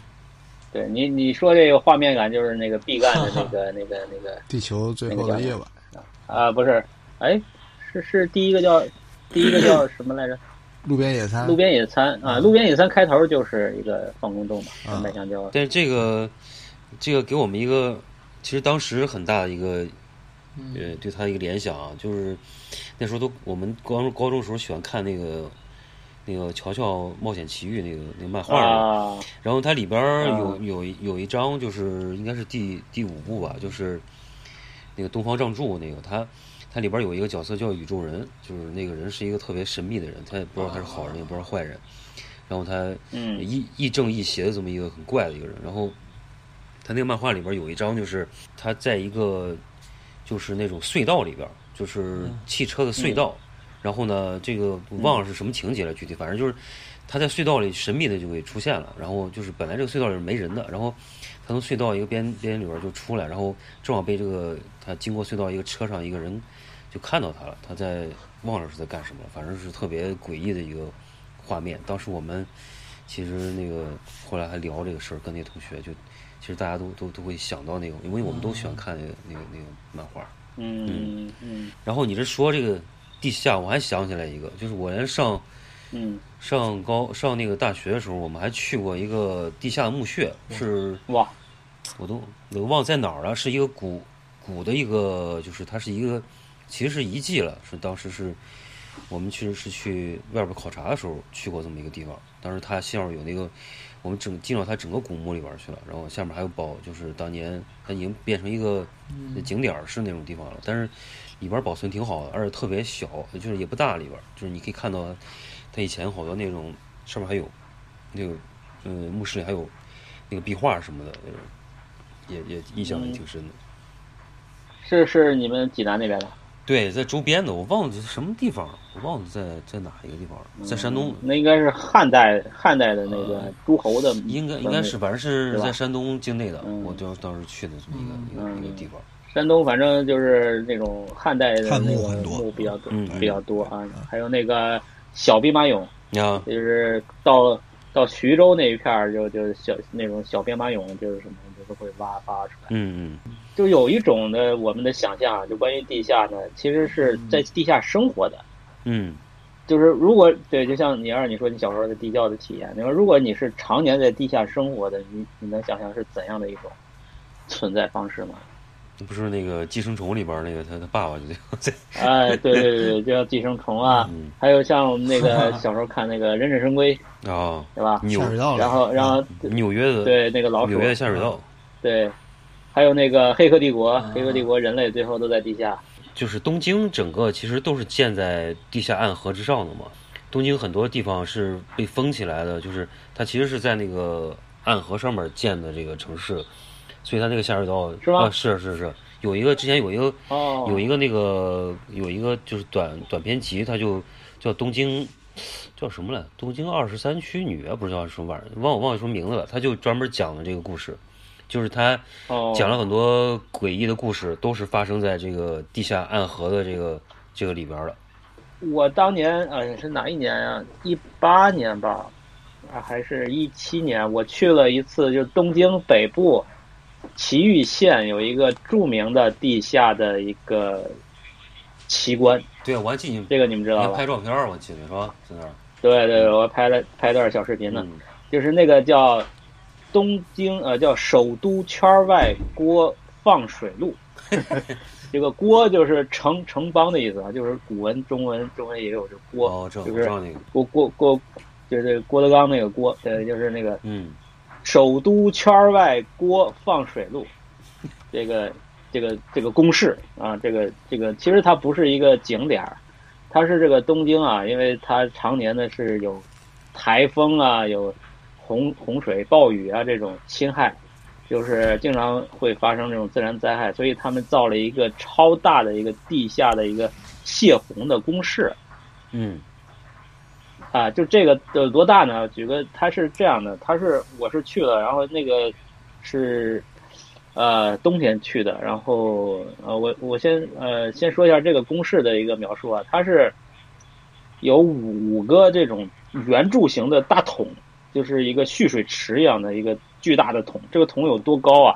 这个桶有七十米高，哇，这么高！就从地面往下七十米高，然后直径是三十米，这么一个圆形的这种大桶，啊，水泥做的，就是混凝土做的，嗯，然后五个这么一个容积，然后蓄水，然后在这个桶之间呢，它是有一个隧道的，那个隧道就很深，呃，就很长，然后呢。我们开放参观的，就是人这个观这个游客可以看到的，不是这个桶，这个桶你是只能在它边上的一个口那儿，就是拔头瞧一下。然后其实是你能活动的区域是它的一个巨大的一个泄洪池，这个池子的这个就是距地表是地下五十米左右，距地下五十米左右。然后呃。室内的那个大空间啊，这个我都会就就是之前都发过图的，就是它是一个十八米层高的一个巨大的一个跳空啊，一个大空间，然后那个柱子都是超大、超级那个就是五米的一种大柱子，然后就就就就密布，就五十九根，然后那那个大柱子，然后整个的这个这个地貌就是这个场场景是这样子的，就是一个人在里面非常非常渺小。是有这么一个公式的，然后他呢，我之前想去，我就不知道能不能去。后来网上一查呢，是可以预约的。它不是一个观光，它是给你进行科普这种科学科普。对，就是你要到那里，然后先上课，他给你先放一个这个科教片儿，然后讲这个的原理啊，就是泄洪的这种这种这种操作。然后这个怎么建设啊？这个包括一些这种这种呃建设中的这种照片啊，什么摄摄影像。然后呢，就是导游带着你就是去参观，嗯，然后然后就是二十二十来个人成团啊，但是好像人少了还他不行，还有就反正那次我就反正就下去了。但是呢，有一个当时有一个事情发生了，是在这个看这个。大地下宫殿的，我们都叫它地下宫殿。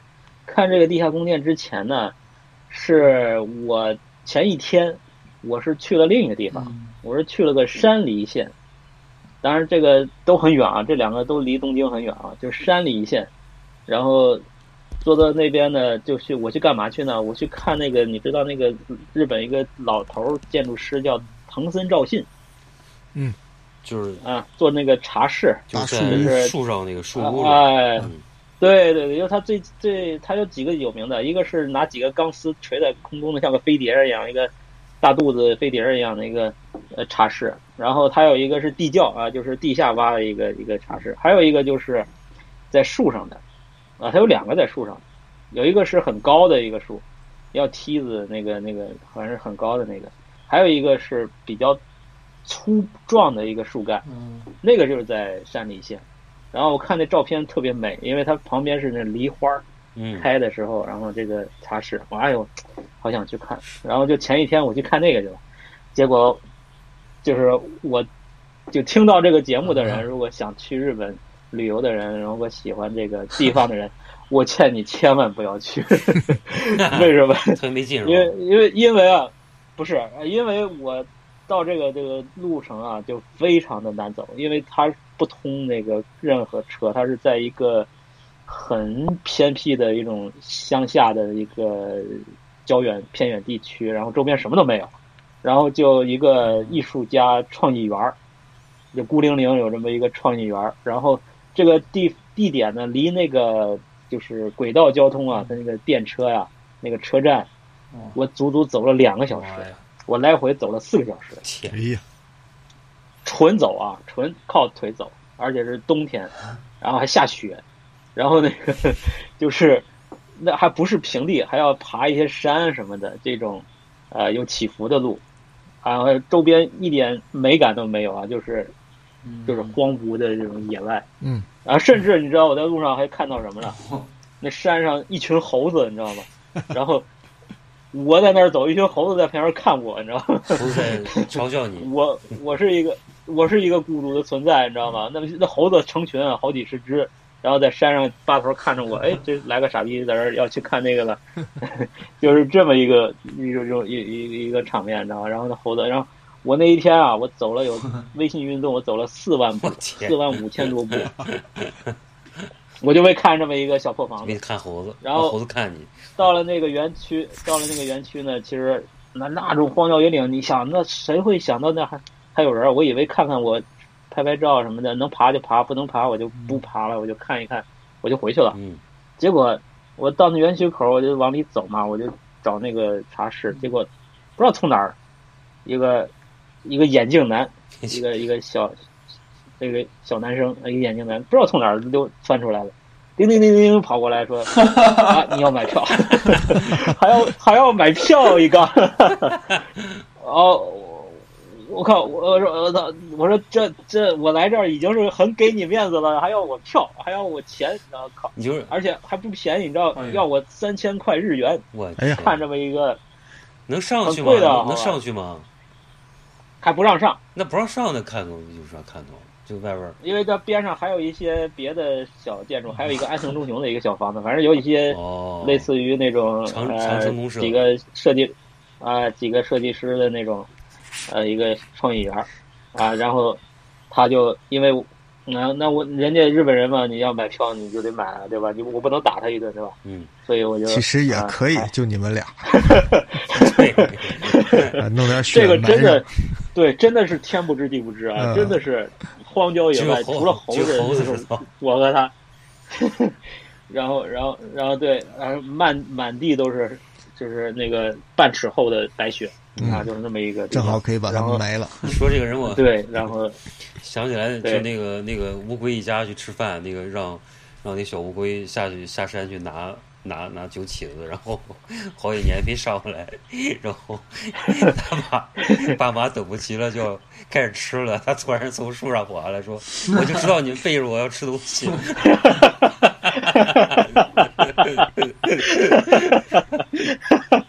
想起这个人来，我就等等你好些年了，终于来了，等的就是你。对，然后他就很很。就很很讨厌的，就陪我，一直陪我，就是呃全程还要给我讲这个讲那的，就就很烦。我对他一点好印象没有，我真想真想打他一顿。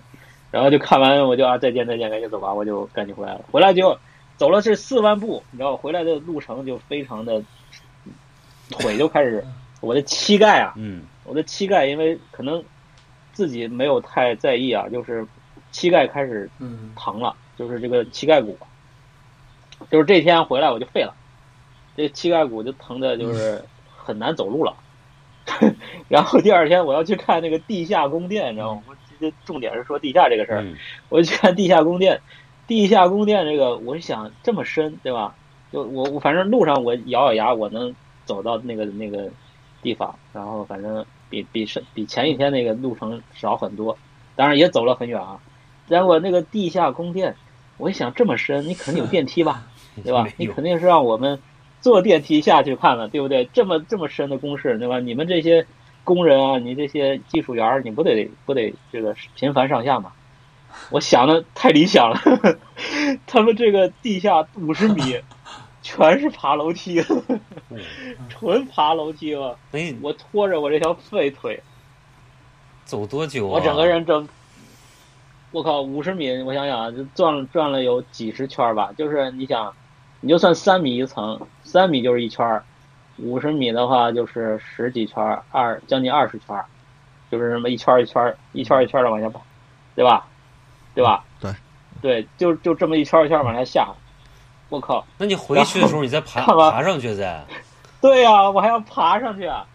我真的，我那天就是回去到东京，我就就已经就抬就站不起来了，就就是后来就去买那个日本那个膏药，就是那个 那那个那个什么什么小小林小林制药什么那个那个膏药，嗯，啊，就也没用，没用，就这腿就废了，就从日本回来好多天，这大概有一个月才慢慢的才恢复，就是这膝盖骨，啊，就这一次。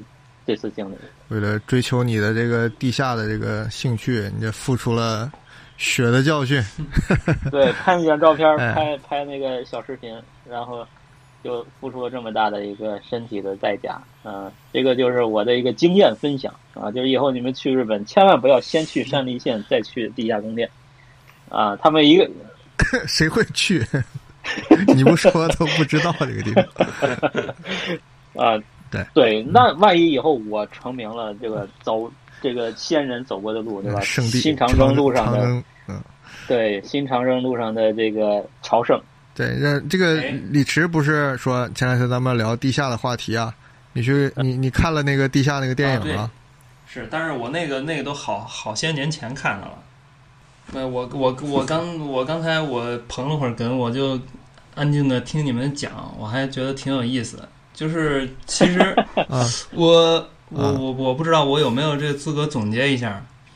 就是其实我感觉这个地下它其实是是是一种模型吧。刚才你们讲的好好些，我挺挺有感触。就是它其实和和和宇宙或者是深海一样，是一个神秘空间，就是人探索的其实很少。人对人对有时候呃，这个不见得是科学的，可能就是人对地下的了解未见得比宇对宇宙的了解要要要多。呃，很多地下的空间都都没探索过，包括就是说地球有多少年的呃历史，呃，这个可能呃对于就是懂地质学的人来说，可能一一笑大方了。但是我比如说看一些这种非科普类的神棍类的这些节目，有时候会讲一些一些。学说就是说，比如说地球的历史其实非常短之类的，这个呃化石什么一些不合理的地方，呃，但是呃，另外就是，嗯，其实它的神秘可能有一部分在于它呃不可达，呃，怎么说呢？就是你们刚才讲呃去探索一些防空洞啊什么之类，我还觉得挺挺挺了不起的。之前你们说就是呃开头的时候，尹二说。呃，我们对地下有一种呃渴望，或或是什么，然后我当时都没敢吭声，因为我感觉我我根本就不敢去探索，就我自己只是就是说呃站在那个井边，或者是我对它稍微有一点点知晓，我我不可能想要去去探索，而且其实呃你们是学建筑的，我我一直还挺好奇的，就是这个这个防空洞，其实我我压根儿都不太知道它要怎么下去。比如说，我小学其实就有防空洞，它，但是我从来不知道这个小学。我我刚才你们边讲，我还边回想，我小学的这个防空洞的门在哪儿，我就不知道。它肯定不是楼梯间，楼梯间没有通往地下的楼梯，它肯定有其他的门儿。然后另外呢，就是刚才讲到鬼吹灯什么之类的，也提到了溶洞什么之类的。其实溶洞也特特恐怖。我只是看一些电影什么之类的，我就觉得。或者是一些真实的案例，我我想象我都觉得非常恐怖。电影的话，比如说有一个叫《黑暗侵袭》的，我不知道你们看没看过。哦，那是英国的，英国那个是吧？有一个特恐怖那个。它其实是一个挺俗套的一个，算是一个电影吧。但是呢，它关于这个探索溶洞，引起了我的很多生理上的不适，因为里面有呃，就是相当于几个人往一个未知的溶洞里面去探。首先，你不知道这个洞会通往何处，它有多深。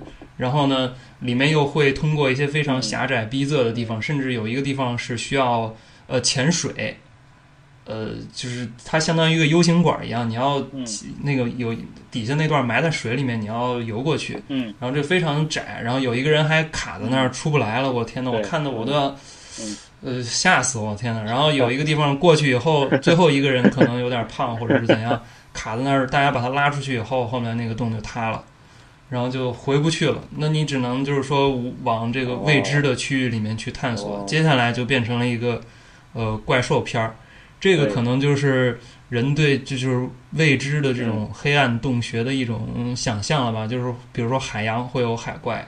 呃，天上会有外星人的地里面就会潜藏着某种生物，啊，对你刚才说那个鬼吹灯里面的那个那个大虫子也好，或者是黑暗侵袭里面的某种呃不见光的一种怪兽，我也不剧透了，那个也挺恐怖的，嗯嗯。然后还有就是，我还联想到就是呃，之前其实发到群里面，不知道你们看没看到，就是日本之前还有一个案件，就是。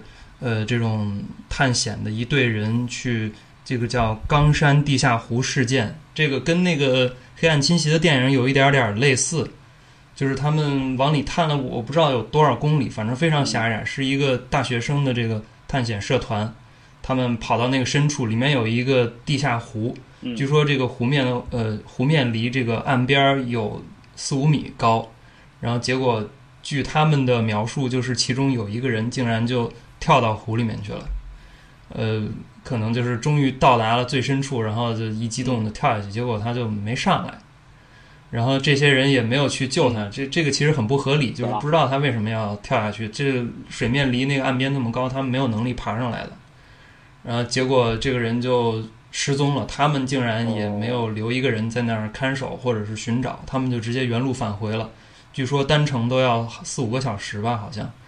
然后请了救援人员，救援人员也没有那么专业，都进不去。找了现现组织了一批专业人进去搜搜索，都没有找到这个人。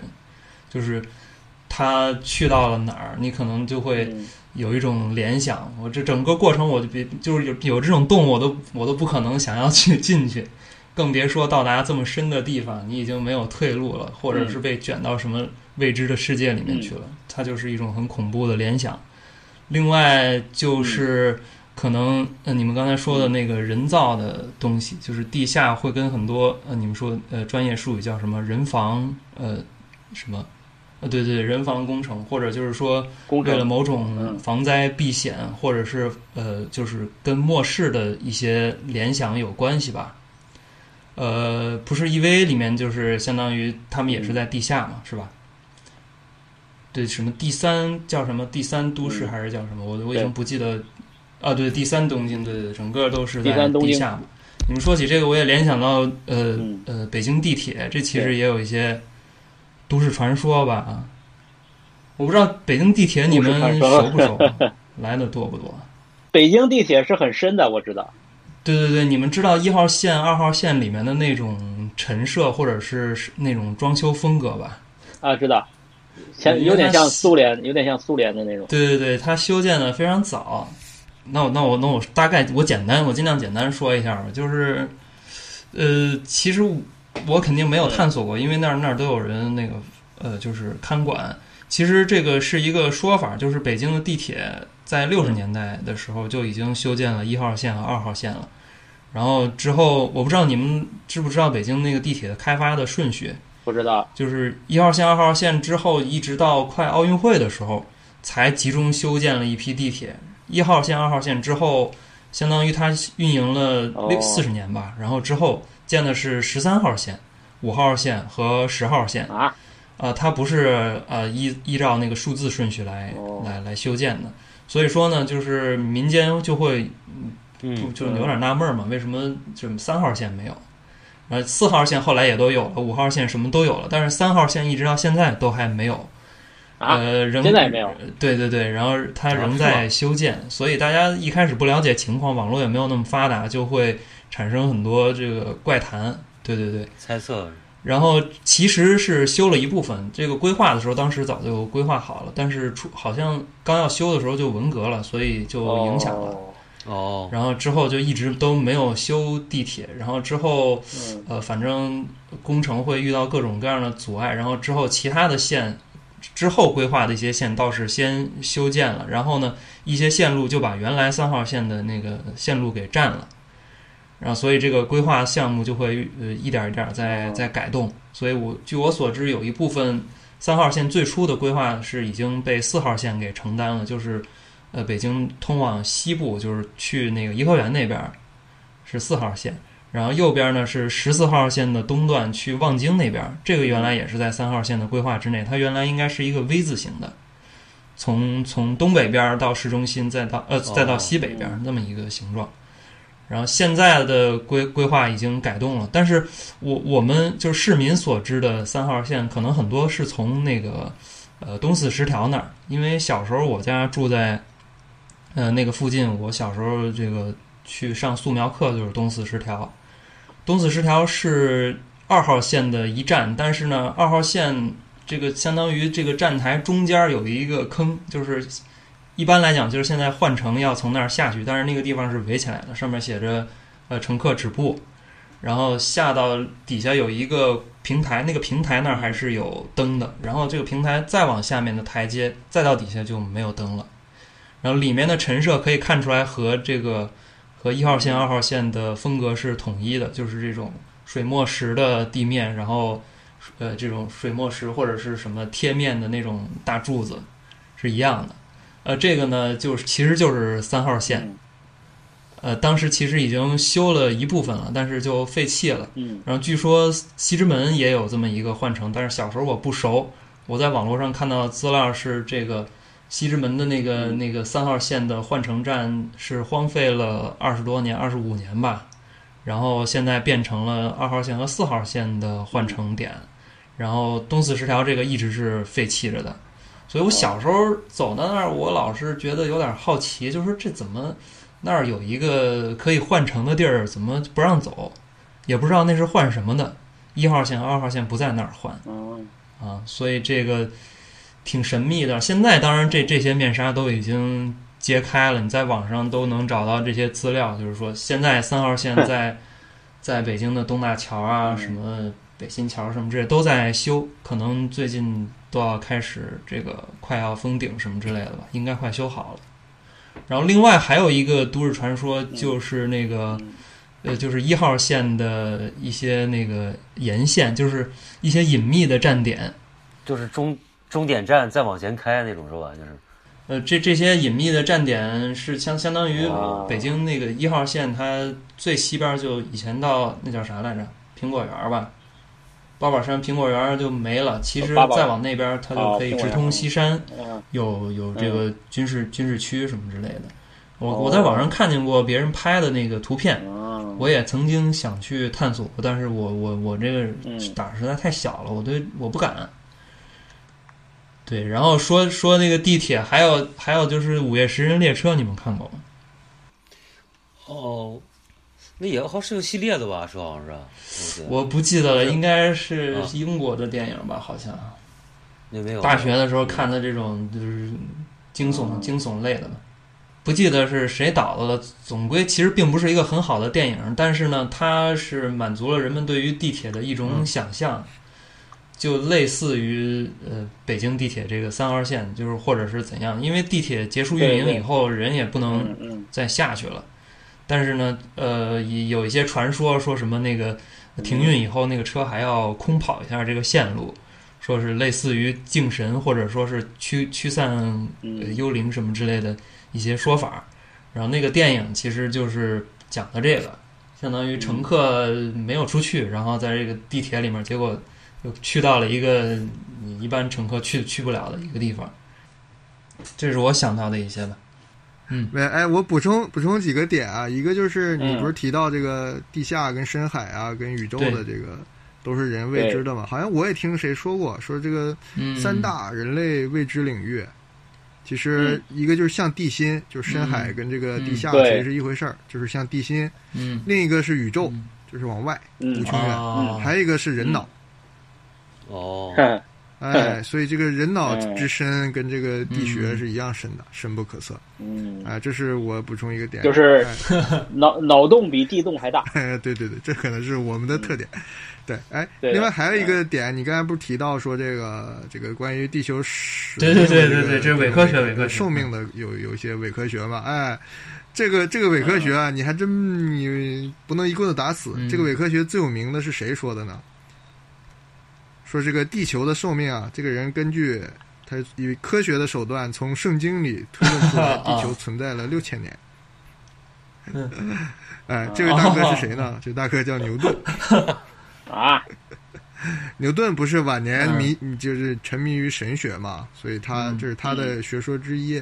然后我刚才顺手一查，说是这个他公布了四千多页的他这个后期的研究手稿，就是基于神学的各种外力邪说。我靠，里边有个最牛逼的是，他说是他是二零六零年地球哇走到尽头，世界毁灭，然后伴随的我看到一个词儿特别吓人。就伴随着各种灾难瘟疫，瘟疫，瘟疫，我操！瘟疫，我靠，好可怕的一个预言！对对对，快了，快了，二零年已经来了。对，这里边还提什么推推背图啊什么的，就中国那个预言书嘛，就是有很多可以互相印证的东西。对，就是顺着你这个两个点，这个这个补充一这个这个。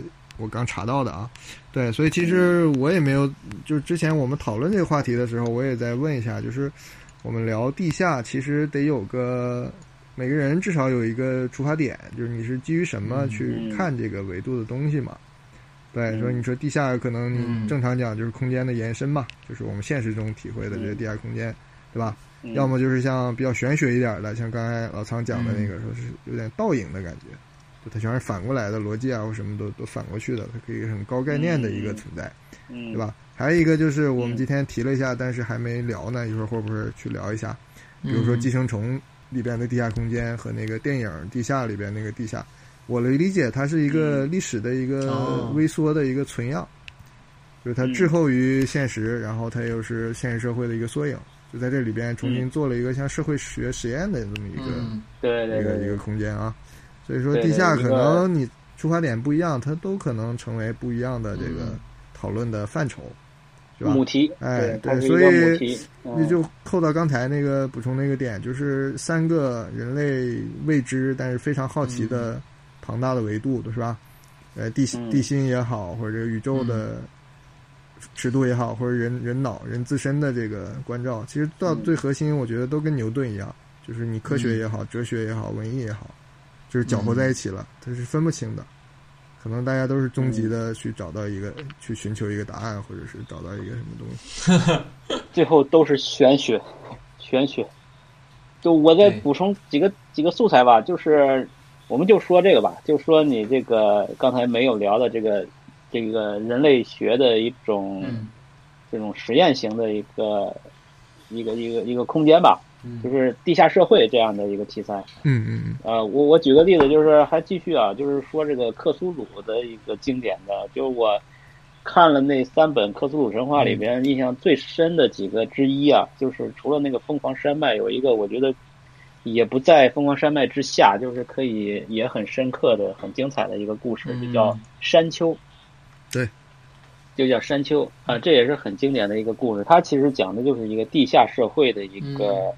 另一种可能，它这个地下社会呢，不是，呃，它是一个有一个民族民俗学家吧，他就听说在美国那个俄克拉荷马州有一个镇，说那边闹鬼啊，就说那边有一个土丘，经常会出现一个奇怪的一个男人，然后到晚上呢，就是变成一个无头女人，反正就是有点有点这种传说的一个一个一个闹鬼的事儿，然后他就去调查。调查以后呢，他就在那个土丘上啊，他找到了一个圆筒，一个金属桶，一个很精妙的一个金属的一个，就是有雕刻一些奇怪的这种这种无法解读的这种这种文化的一种这种文物。然后他打开发现里边是西班牙语写了一个 一个人的一个记录，就是开始讲的是另一个人的故事了，就是这个筒子的作者。这个作者是在几百年前有个西班牙的一个考古队，就是美美洲刚开发的时候，然后有有有这么一个探险家，然后他就来这儿，就是遇到了一些这个印第安人，但是觉得这帮印第安人又又跟他之前遇到的不一样，然后这个印第安人是一些这种游牧嘛，就带他走，然后带他走就遇到去了一个寺庙，然后他们从那个寺庙啊，就是一个本身寺庙就很奇怪，他的描述就是很宏大，然后很荒芜，就是一个废墟一样的一个寺庙。然后从那寺庙呢，他们就下到一个地下的一个很大的一个世界。他到了那里边呢，发现了那里边有一个完全独立的文明，跟人类完全不是一个呃物种。这个文明很奇怪啊，就是它历史啊，它比人类早很多，它在这待着生活了很多年。他们叫 昆阳人，就是翻译过来叫昆阳人，昆阳 昆明和扬州的人，昆昆阳人，就是这这个这个物种呢，他们已经高度文明了。他们怎么高度文明呢？他们已经不死了，就是科技到已经可以不生不死了，而但是它还可以呢，它可以变老，就是今天我想变成老头儿，我就变成老头儿了，然后明天我又想变成小孩儿，我又变回小孩儿了，就是他们已经成为这样的存在了。然后他们里边还有另外一种生物呢，就也是一种好像跟有智慧的人类有关的一种生物，但是是是他们的食物。然后又是他们的牲口，呃，是他们的脚力，反正就是农干活的，也是一种有智慧的生物。但是已经，呃，认命了，我就是你的吃，你吃我的肉，喝我的血，然后我给你干活，就是这样的一种牲口啊。然后这个物种不光是能变老变年轻，它还可以就是呃气化，就是它的肉身都可以消失，然后它又能回归变成肉身，就是到这种程度了。然后呢，他们已经就是高度文明了，但是他们变成了什么呢？就是一切都皆有可能了。就是你知道啊，就是如果给你一个超能力，让你什么想法都能实现的时候，你你会变成一个什么样的存在？就不知道。你就你会走，对你就会走向虚无，你就觉得人生有什么意思？什么都无所谓，对吧？活着有什么意思？对吧？我我还活着个什么意思呀？我 我真的是这个对吧？就是就是就是到那个境界了，就是到了一种这种那个财务自由的人，他也有他的苦恼，对不对？他到那境界，他有他的苦恼，他的苦恼什么？就是无聊。然后他们就拼命的就去做一些变态的事情，就看什么生物互相杀戮啊、乱伦啊，然后就是各种虐待呀，然后就是类似于做那个。索多玛那个堕落之城的那些事情，就是到了那个堕落的一个文明的一个衰败的一个阶段了，啊，就是描述了那么一个世界。然后他就，这个这个西班牙人就说：“哎呦靠，这个我是信奉天主的，我这个这个这个看到这些不洁净的东西，我是无法接受的。”嗯，但这些人呢非常欢迎他，因为他们也很开明、很智慧，他知道这是一个新的人文明，是吧？他们就欢欢迎他来生活，但是不让他走，我不杀你。啊，我我也不那个虐待你，我就是当朋友去客人来接待你。但是你来了，你就不能走了。嗯，你只要走了，就就会把我们的秘密就告诉到外面了，对吧？你不能，就像另一个版本的这个《桃花源记》啊，就是，哎，但是他不是不让你走的，他他知道你肯定会泄密的，啊，所以他就不让他走。但是他呢就。那我肯定要回去，我不能跟你们同同同流合污。你们是堕落的物种，你们是堕落的文明，你们就就干这些伤天害理、这个见不得天日的事情，我不能跟你们在一起。然后他就一定要逃出去。然后他他妈还给他分配了一个老婆，就是有一个女性的文明的一个个体跟他一起还结婚了，啊，生活在一起。这个女的也可以，但是变换形状，可以对。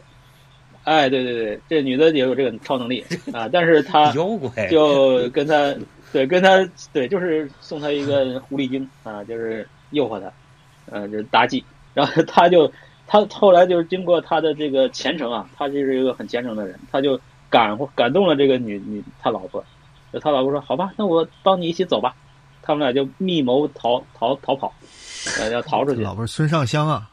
哈哈哈哈哈！哈哈哈哈哈！哈哈哈哈哈！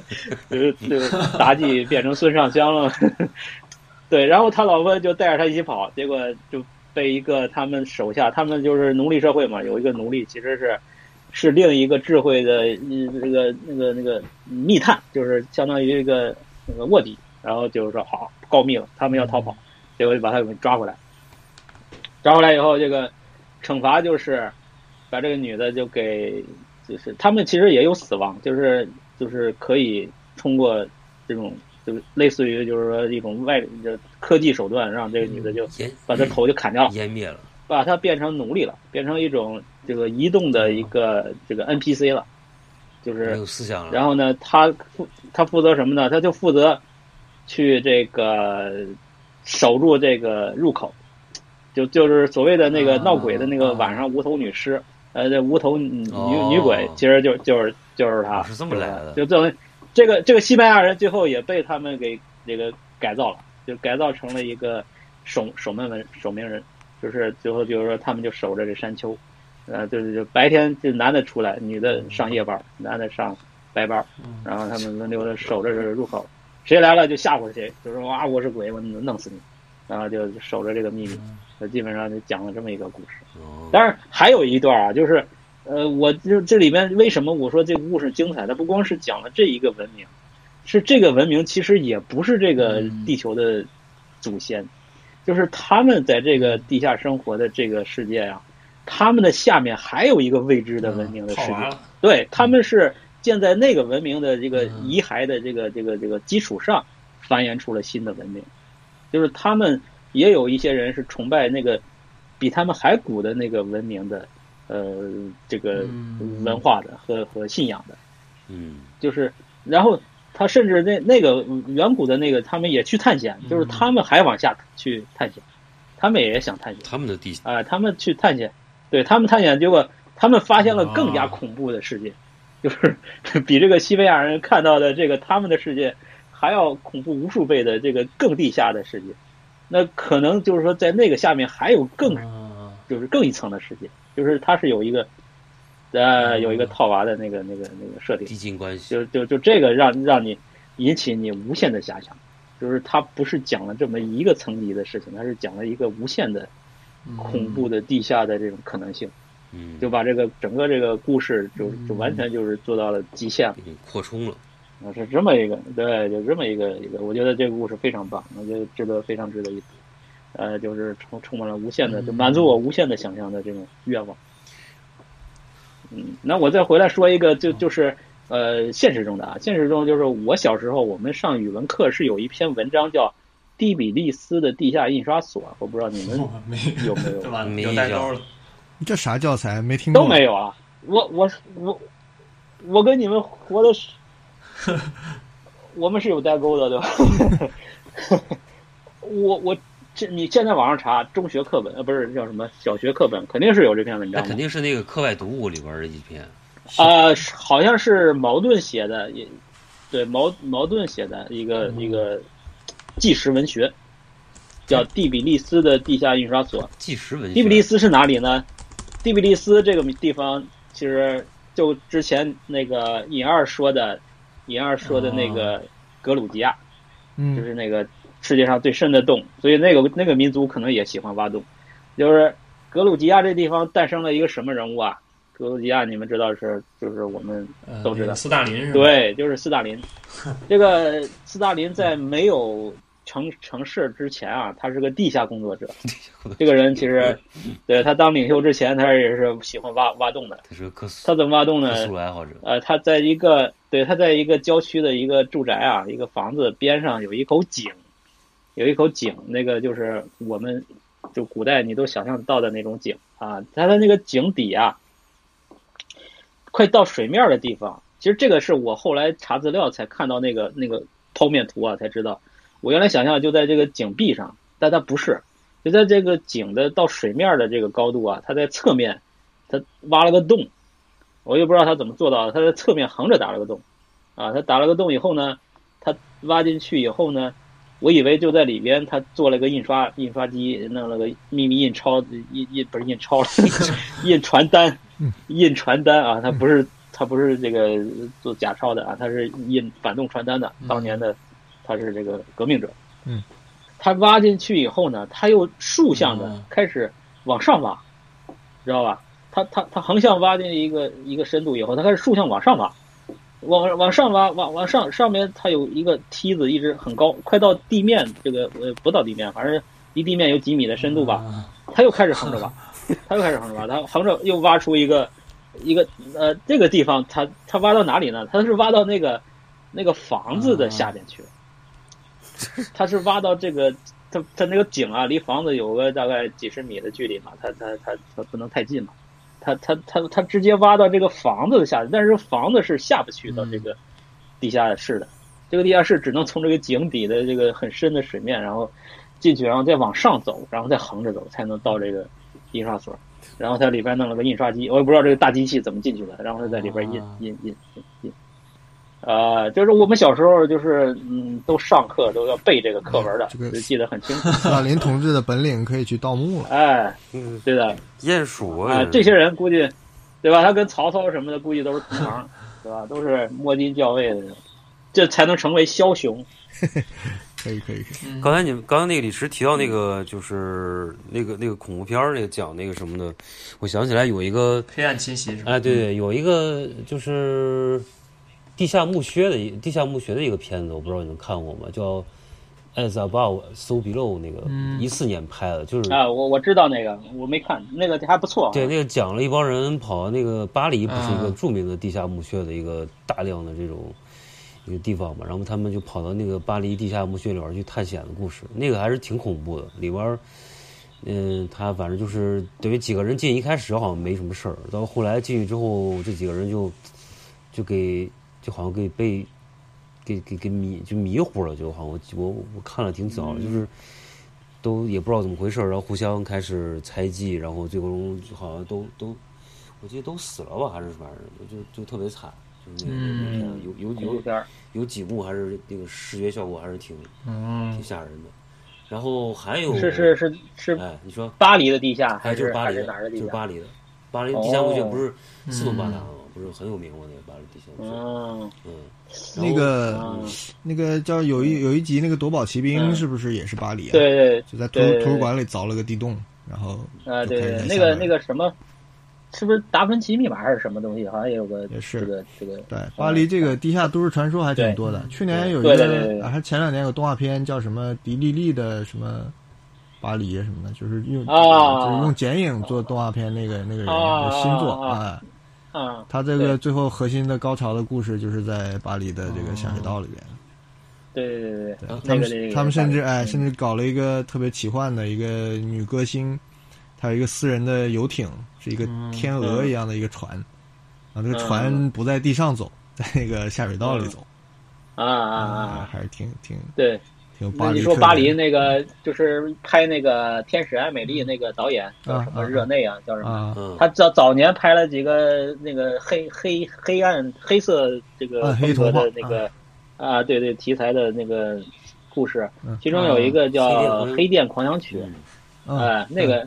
呃，那个就是他那个，呃，在一个大楼里嘛，然后他们是好像没有肉，就是这个食物紧缺，然后在那个在地下生活了一大帮子人，都穿着雨衣，戴着那个风镜，就是很酷，然后他们有自己的组织，自己的那个一个议事大厅，然后他们是好像是素食者，就是全是吃素的，然后他们就生活在地下，然后还有还有一个组织啊，就那个他那个。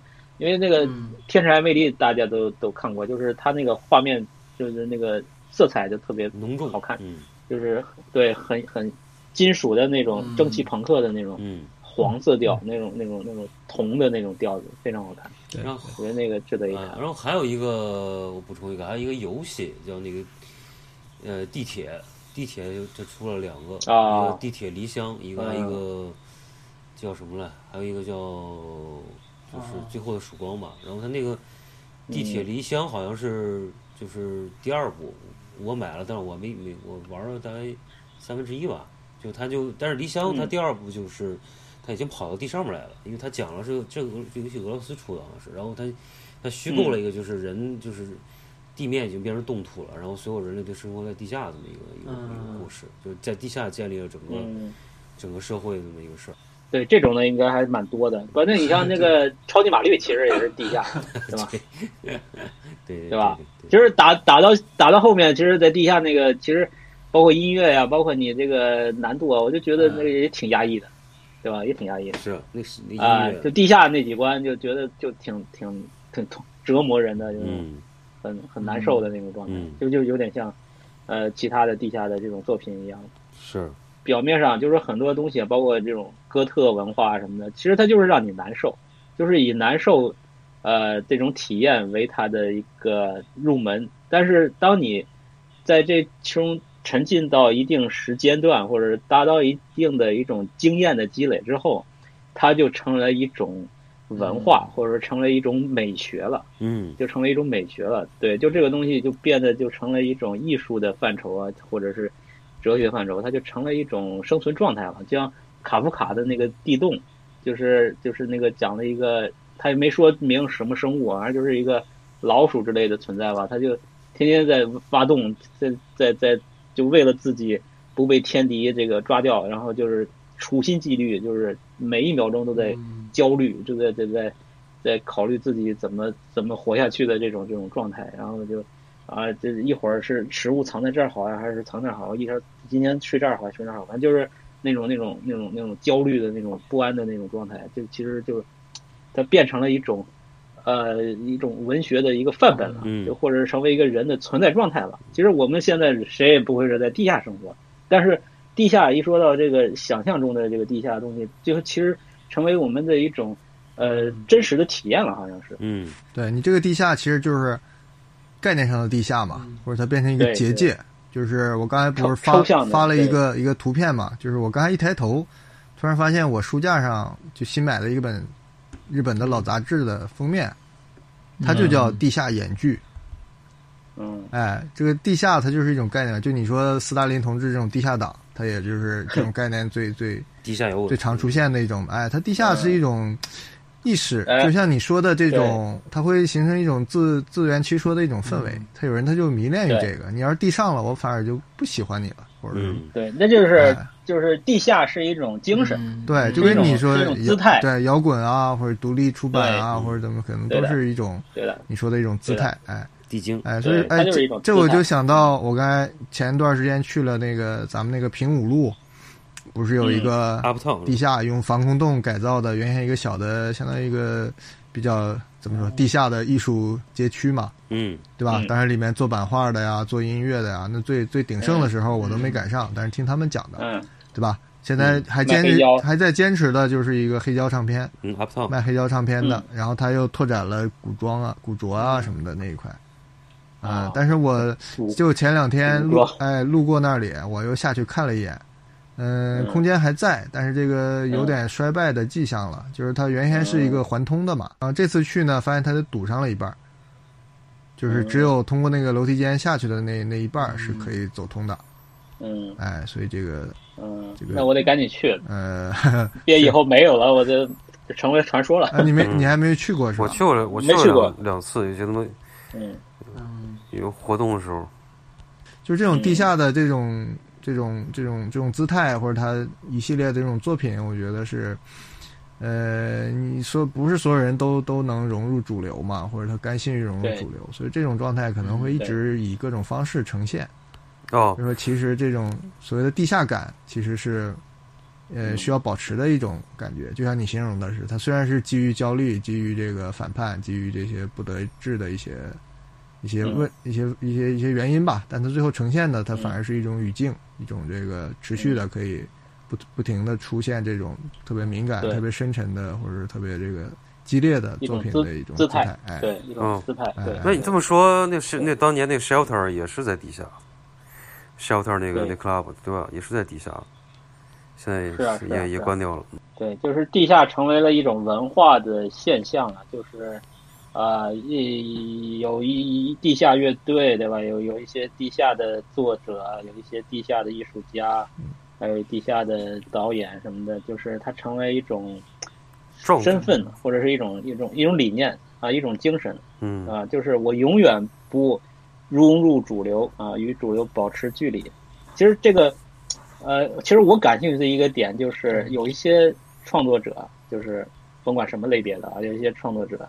他们其实只是习惯于跟人类保持一点距离，保持一点距离。然后，比方说喜欢就是外太空的这种想象，或者是这个什么这种异世界的，对吧？就是之前我们讲过一期这种异度空间，就异想空间，就是异世界的这种，就是这种或者是废墟啊这种的，都是跟人人类保持一种空间的或者是时时间的这样的一个距离，这个会产生一种存在方式，然后这种精神上的一种存在方式，成为一个这些创作者的一个呃这种这种这种很很有魅力的这种闪光点，然后吸引着我，就我更很很喜欢这种类型的。题材就是包括异空间上的异异世界，或者是呃这种这种这种其他的这种，就是稍微远一点的东西。嗯啊，就是这种姿态啊，就地下其实是一个很大类的，就是今天我们肯定都不会讲讲就讲透，就是很多东西肯定越越展开越多，对吧？但是我觉得它是一种一种一种。呃，很很大的一个一个亚文化，或者是我们所以叫 subpunk，嗯，它是一种一种文文化现象，地下啊，我们可以把这种东西，地下公园，对，嗯，对，刚才对我又我又补充了一个新的知识点，哎，地球的半径啊，刚才都没来得及查，它有多多少多少大呢？六千六千多公里嘛，六千多公里就是六百万嘛，六百万米，对吧？嗯啊，对，六百万米。刚才咱们说，人类打的最深的一个眼儿就是一万一万六千米，对吧？就是四百分之一，四百分之一。这什么概念？这个咱们真正真正往地下走的这个深度，远远的就跟咱们对地下文化或者地下这种各种作品的理解一样，就是很浅很浅，后面可挖掘的还那么多呢。嗯，而且据我之前听的这个科真的科学家的科普啊。就是地球里边那些成分啊，地壳的构造啊，都是假说。即便是都写进教科书了，目前也还是假说。就是这里边啥样，还真说不好。所以那些什么蜥蜴人啊，这种地下高等种族的各种传说啊，咱共济会对对对，也也也。